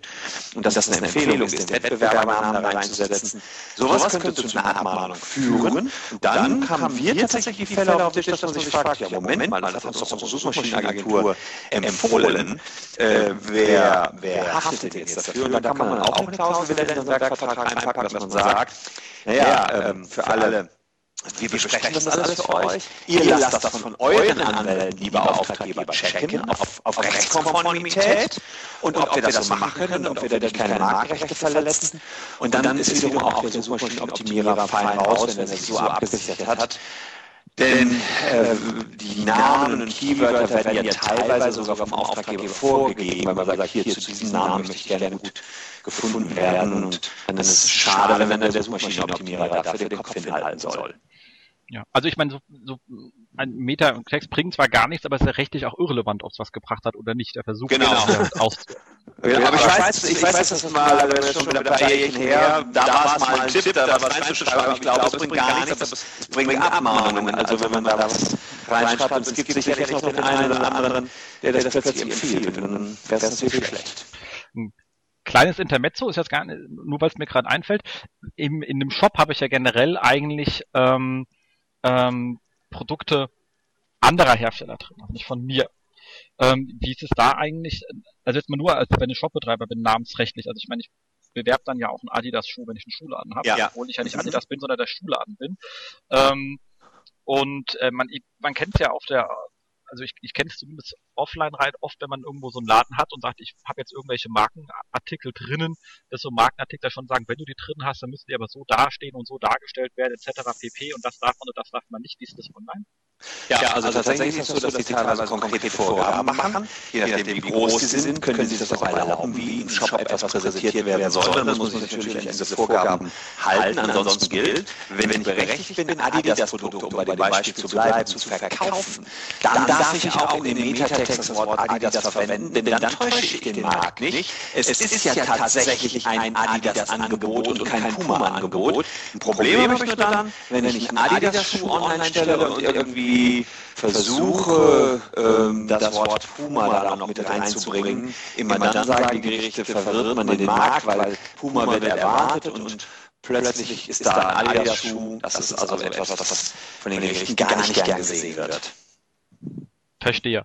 Ähm, und wie ist es eigentlich mit Sachen, also gibt es so etwas wie eine ähm, wenn ich eine Agentur beauftrage, jetzt nicht nur etwas zu tun, sondern auch mich generell irgendwie auf dem neuesten Stand zu haben. Und ich habe jetzt gesagt, ich habe jetzt mal früher Sachen gemacht, was ja auch legitim war, ging ja immer lange Zeit mit äh, Widgets und Links drin. Irgendwann hat Google gesagt, Widgets sind jetzt out. Machen mhm. wollen wir nicht mehr. So, das heißt aber, vorher war es okay, jetzt ist es nicht mehr okay, aber die Sachen sind ja noch da. Mhm. So, muss ich dann meinen Kunden darauf hinweisen und sagen, guck mal hier, wir haben das okay gemacht, es war okay, jetzt hat Google die Regeln geändert, also was ja Google macht. Also muss ich da ja. proaktiv meinen Kunden informieren drüber oder kann also, er einfach schweigen? Wenn ich in einem sogenannten Dauerschuldverhältnis zu dem Kunden stehe, das heißt, der zahlt mir irgendwelche Abogebühren für irgendwelche Upgrade-Leistungen, Dienstleistungen, dann muss man da mal reinschauen ob ich da auch sowas wie einen minimalen Pflegevertrag mit abgeschlossen habe und dazu verpflichtet war, den Kunden auf dem neuesten Stand zu halten. Ist das nicht der Fall, muss ich ihm einmal den Status quo herstellen, die optimale Suchmaschinenoptimierung zum heutigen Zeitpunkt und dann in Zukunft nachnehmen die Sinnflut. Das ist nicht mehr Job des Suchmaschinenoptimierers, da noch die Kunden auf dem neuesten Stand zu halten. Ist natürlich auf der anderen Seite ein super Verkaufsargument, dass man sagt, klar kann ich dir das jetzt optimal darstellen, aber er tut sich nahezu wöchentlich. Was Google feilt, laufen an den Algorithmen. Ähm, wir müssen da dranbleiben und halten auf dem neuesten Stand. Schließt man allerdings so einen Abo-Vertrag ab, der sehr, sehr sinnvoll ist, muss man auch dafür sorgen, dass man auf dem neuesten Stand ist. Das muss man dann auch letztlich irgendwie sicherstellen. Ja, gutes Argument. Ähm, also das heißt, wenn ich halt sozusagen irgendeine Art Betreuungsvertrag habe, bin ich halt auch irgendwo verpflichtet zu sagen, hier haben wir was gemacht, das war damals richtig, habt ihr auch alles abgenickt, aber jetzt sollten wir das dummerweise wieder rückbauen. Absolut. Jedenfalls bei größeren Änderungen gilt das auf jeden Fall, ähm, die Einfluss auf, auf den Kunden haben, wie jetzt zum Beispiel diesen, dem Rückbau von, von schlechten Links oder schlecht eingekauften Links. Ja. Ähm, dann noch so eine Frage, erstmal nur um so Agenturen mal so ein bisschen zu geben, wie geht man äh, damit um. Also ich bin jetzt, ich wäre jetzt Agentur, bin irgendwie mit dem ganzen Thema beauftragt und ähm, mache meinen Kram soweit ordentlich. Ähm, aber man macht zum Beispiel Sachen, die viral gehen. Da hat man ja auch nicht hundertprozentig Kontrolle, was passiert. Mhm. Und ähm, gleichzeitig aber läuft, das passiert ja Kunden nochmal alleine los und machen irgendetwas und das ist dann eher eher schlecht. Wie kann man versuchen, sich da abzusichern? Also macht es Sinn, dass man sagt, guck mal hier, das sind übrigens alle Links aufgrund von irgendwelchen Tools, solches Ahref, Google Webmaster Tools, die im letzten Monat neu entstanden sind, die sind von uns, die haben uns nichts zu tun. Ich bin von vornherein abgrenze, damit ich erst gar nicht in Risiko reinlaufen. Wenn das, irgendwie möglich ist, würde ich das machen. Das könnte man zum Beispiel auch über ein Reporting sicherstellen, indem man monatlich dem Kunden mitteilt, das sind die von uns gesetzten Links, damit er da Bescheid weiß. Und wenn dann nachher irgendwie gemeckert wird über irgendwelche äh, schlechten Links und es eine Penalty dafür gibt, dann kann man sagen, ja, unsere Links waren das nicht. Tatsächlich ist das für uns Anwälte essentiell, dass wir nachher solche Beweisstücke haben, denn genau mit sowas würden wir nachher auch die Beweisführung führen. Äh, natürlich ist der Katzenjammer immer am Ende groß, wenn eine Seite abstürzt. Man sucht immer einen Boomer. Natürlich werden Suchmaschinenoptimierer gefeiert, hoch 1000, solange es nach oben geht. Aber wenn die Kurve runterrutscht, dann sind die auch die ersten Boomer, die dann haften sollen für das, was, was da angestellt worden ist. Wobei ich ehrlicherweise auch sagen kann, meistens geht es dann nur um die Vergütung des Suchmaschinenoptimierers, die nicht weiter gezahlt werden soll. Schadensersatzansprüche sind, wie gesagt, sehr schwierig durchzusetzen, soweit man erstmal grundsätzlich die gute Nachricht. Meistens sind die Läden dann im Mittelstand auch so klein, dass man diesen Mehrwert kaum messen kann, den die Suchmaschinenoptimierung da gebracht hat. Aber es wird sicherlich auch Ausnahmen geben, wo man das klar darauf ähm, zurückführen könnte. Genau, und da grundsätzlich Vertragsgestaltung, das hat ja auch sehr viel mit der Haftung zu tun. Genau, genau also, also Vertragsgestaltung, da, da ist schon mal der erste Schritt getan, dass man mal überhaupt den Vertragsgegenstand festlegt. Auf dem letzten SEO-Day habe ich ja gesprochen über ein Urteil aus Amberg und dann hieß es, der SEO-Vertrag ist ein Werkvertrag. Ähm, da schuldet man einen Erfolg und hat dann alle Schiss, dass man jetzt einen Erfolg schuldet, auf Platz 1 bei Google zu sein zum Beispiel. Sowas könnte man natürlich vereinbaren, wäre aber ganz schön dumm, weil man es ja eben nicht im Einflussbereich hat. Insofern ähm, ging es da darum, dass jemand gesagt hat, ich setze 20 Links pro Monat und er hat nur 10 Links gesetzt. Und da hat das Gericht gesagt, ja, das ist ein echter Werkvertrag. Fakt ist jedenfalls, man sollte zunächst mal mit klaren Worten reinschreiben, was ist eigentlich Vertragsgegenstand. Das heißt, was schuldet der Suchmaschinenoptimierer und was schuldet meistens dann eben in Geld der Kunde. Damit fängt es eigentlich an. und das sollte in einem Schriftstück festgehalten werden. und optimalerweise sollte es von beiden unterschrieben werden, dann ist es ein Vertrag. Also das ist immer sehr, sehr schön, dass man überhaupt mal den Vertragsgegenstand aufschreibt, worum geht es hier eigentlich. Das ist was, was häufig schon ja, von, von mir als Anwalt am Ende dann vermisst wird, weil, weil, weil so auf gut Zuruf bei vielen kleineren jedenfalls gearbeitet wird. Und dann im Streitfall wissen wir, müssen wir dann irgendwelche Mails nehmen, um rauszuklamüsern, was haben die Parteien eigentlich gewollt. So, und wenn man den Vertragsgegenstand geregelt hat, dann ist noch ein weiterer wichtiger Punkt, die Haftung, wer soll haften für Fehler, die hier gemacht werden. Da kann man, wenn man auch gleichzeitig AdWords mitmacht, auch schön mit, mit was regeln, wenn falsche Keywörter gebucht sind, wenn Anführungsstriche irgendwo vergessen worden sind. Gerade im AdWords-Bereich sind sehr schnell höhere Schäden angerichtet, äh, wenn, wenn, wenn falsche Landingpages verlinkt werden. Ich habe das ehrlich gesagt als Kanzlei alles schon am eigenen Leib äh, äh, erfahren, wo auch tausende Euro tatsächlich ins Land gesetzt worden sind, weil alles auf weiße Seiten gelenkt worden ist. Also sowas ist dann peinlich ähm, und ja, theoretisch könnte man dann seinen Auftragnehmer in dem Falle dann auch in die Haftung nehmen, aber meist einigt man sich so, weil man ja weiter zusammenarbeiten will. Aber da kann man auch eben Haftungsbeschränkungen eben in die Verträge aufnehmen, Rechnungsstellung, wann, wann soll dann sollen Gelder fließen, also sowas kommt in einen optimalen SEO-Vertrag mit rein, damit einfach nachher Klarheit besteht. Das Gute ist, so ein Vertrag, den lässt man sich mehr oder weniger einmal machen, kostet vielleicht 1000 Euro oder so, aber dann hat man es für die Zukunft immer wieder. Ja, und das, das, ist sicherlich der Vorteil, dass man dann etwas Glasklares hat, auf den, dass sich beide Parteien berufen können. Äh, ja, klar, muss ich als Anwalt sowieso immer nur empfehlen, aber ich kann es auch wirklich aus praktischer Erfahrung sagen. Für uns ist das absolut sinnvoll, dass man klare Regelungen hat und aus SEO-Sicht mit einer ganz deutlichen, klaren Haftungsbegrenzung. Klar. Ähm, was kann so im, im, im, im, im On-Page Bereich passieren. Also da gibt's ja auch alles Mögliche im, im, im Feld von Leuten, die sagen, okay, wir machen Analyse mit Verbesserungsvorschlägen bis hin zu, wir gehen in die Programmierung mit rein, was ja dann doch auch schon das Haftungsrisiko massiv erhöht. Ja, also da haben wir diesen Fall mit den Meta-Keywords, sollte da wirklich einer auf die Idee kommen, dem Kunden zu empfehlen, hey, setz doch die ganzen äh, Wörter deines Konkurrenten mit in die Meta-Keywords oder weiß ich nicht, weiß auf weiß, war auch schon so eine Idee, die ich gesehen habe, also weiß Schrift auf weiß Grund, das hat auch alles früher mal gemacht. Und da gibt es eben noch so ein paar Methoden, wie man on-page versuchen kann, die Namen der Konkurrenten mit draufzusetzen. Davon würde ich abraten, weil wenn man sowas rät, kommt man auch in die Haftung. Das ist wenigstens Minimalwissen, was jeder Suchmaschinenoptimierer haben sollte. Und da, da wäre er der, der berät er seinen Kunden schlecht, wenn der On-Page dazu rät, hier im größeren Spiel irgendwie zu versuchen, Seiten auf Konkurrenz zu optimieren. Wenn es nur um Produkte geht, um eigene Produkte ist das natürlich was anderes. Also das sind so die Fehler, die da passieren können. Ansonsten auch alles Technische, was nicht State of the Art ist, wenn man empfiehlt, ähm, äh, tausendmal immer wieder auf die gleiche Seite intern zu verlinken und da keine, weiß ich, Canonical Links einsetzt, also, also so ein paar Grunddinge, die, die man wissen sollte, dann kann man auch sagen, naja, kein Wunder, dass hier die äh, Fehler passiert sind. Und letztens hatten wir einen Fall, Haftungsfall, da gab es eine Seite einmal unter HTTP komplett aufzurufen bei Google und dann nochmal unter HTTPS. Und das ist irgendwie technisch nicht so gelöst worden, dass das für Google erkennbar war, dass es eine Seite war, also war die Seite komplett mit jeweils 10.000 Unterseiten komplett im Google-Index. Und offenbar ist die nie richtig aus dem Pushen gekommen, weil Google möglicherweise dachte, das wäre so ein Duplicate-Content-Problem. Und, und das, das, war auch ein klarer Fehler des Suchmaschinenoptimierers, dass der das voll übersehen hat. Und da sage ich auch, dass das das Grundwissen, wofür man den dann im Zweifel auch in die Haft nehmen kann. Klar. Äh, ja, das ist definitiv Grundwissen, das sehe ich auch so.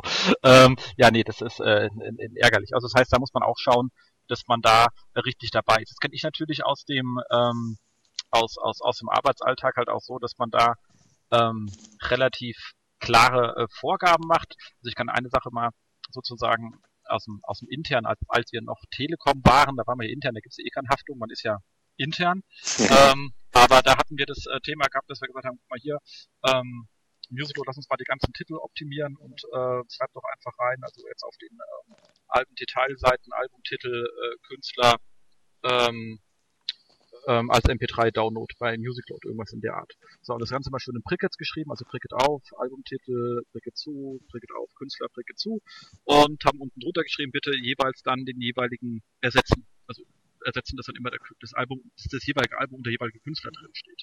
Als Resultat hatte ich sechs Millionen Seiten gehabt, die alle identisch hießen, nämlich genau, ähm, Albumtitel, Künstlertitel, also exakt wie der Wort da drin stand. Und ich dann gesagt habe, ja, was ist denn jetzt das? Ich meine, das hast du ja so angefordert, steht so drin. Ich so, ja, aber weiter unten, du musst die E-Mail halt bis zum Ende lesen. Da stand der Rest.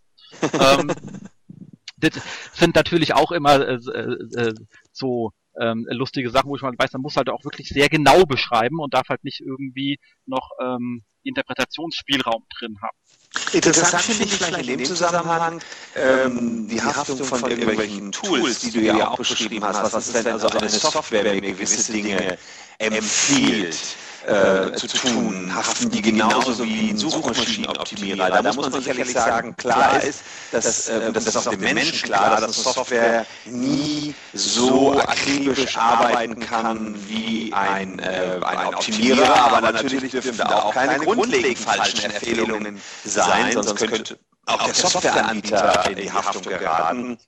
Ähm, wenn er sich nicht über seine AGB äh, da abgesichert hat, dann natürlich haben die Jungs, die das anbieten, normalerweise sich auch beraten lassen und dann eben relativ wasserdichte AGB, sodass da dann auch äh, klar ist, okay, äh, wir können hier nur so einen Grundcheck vornehmen, bitte lass alles noch von einem Menschen überprüfen, äh, wir können nur Anhaltspunkte da hingeben, was du on-page besser machen kannst oder wo eben noch Fehler sind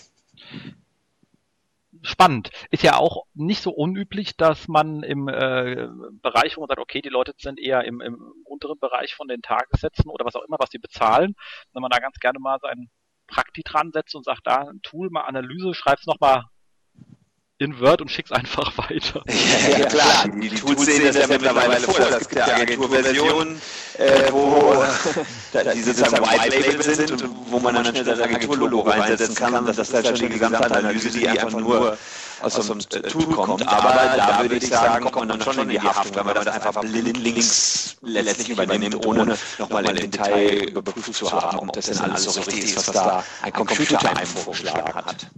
Ja, äh, zu Recht. Also ich meine, man nimmt ja auch doch etwas mehr Geld, als wenn man das Tool alleine hätte. Absolut, nee, das sehe ich genauso. Cool, aber, aber eine spannende Sache. Nee, also ist ein per se alles ein ziemlich, ziemlich spannendes Feld und wie ich sehe, bist du da auch sehr gut beschäftigt.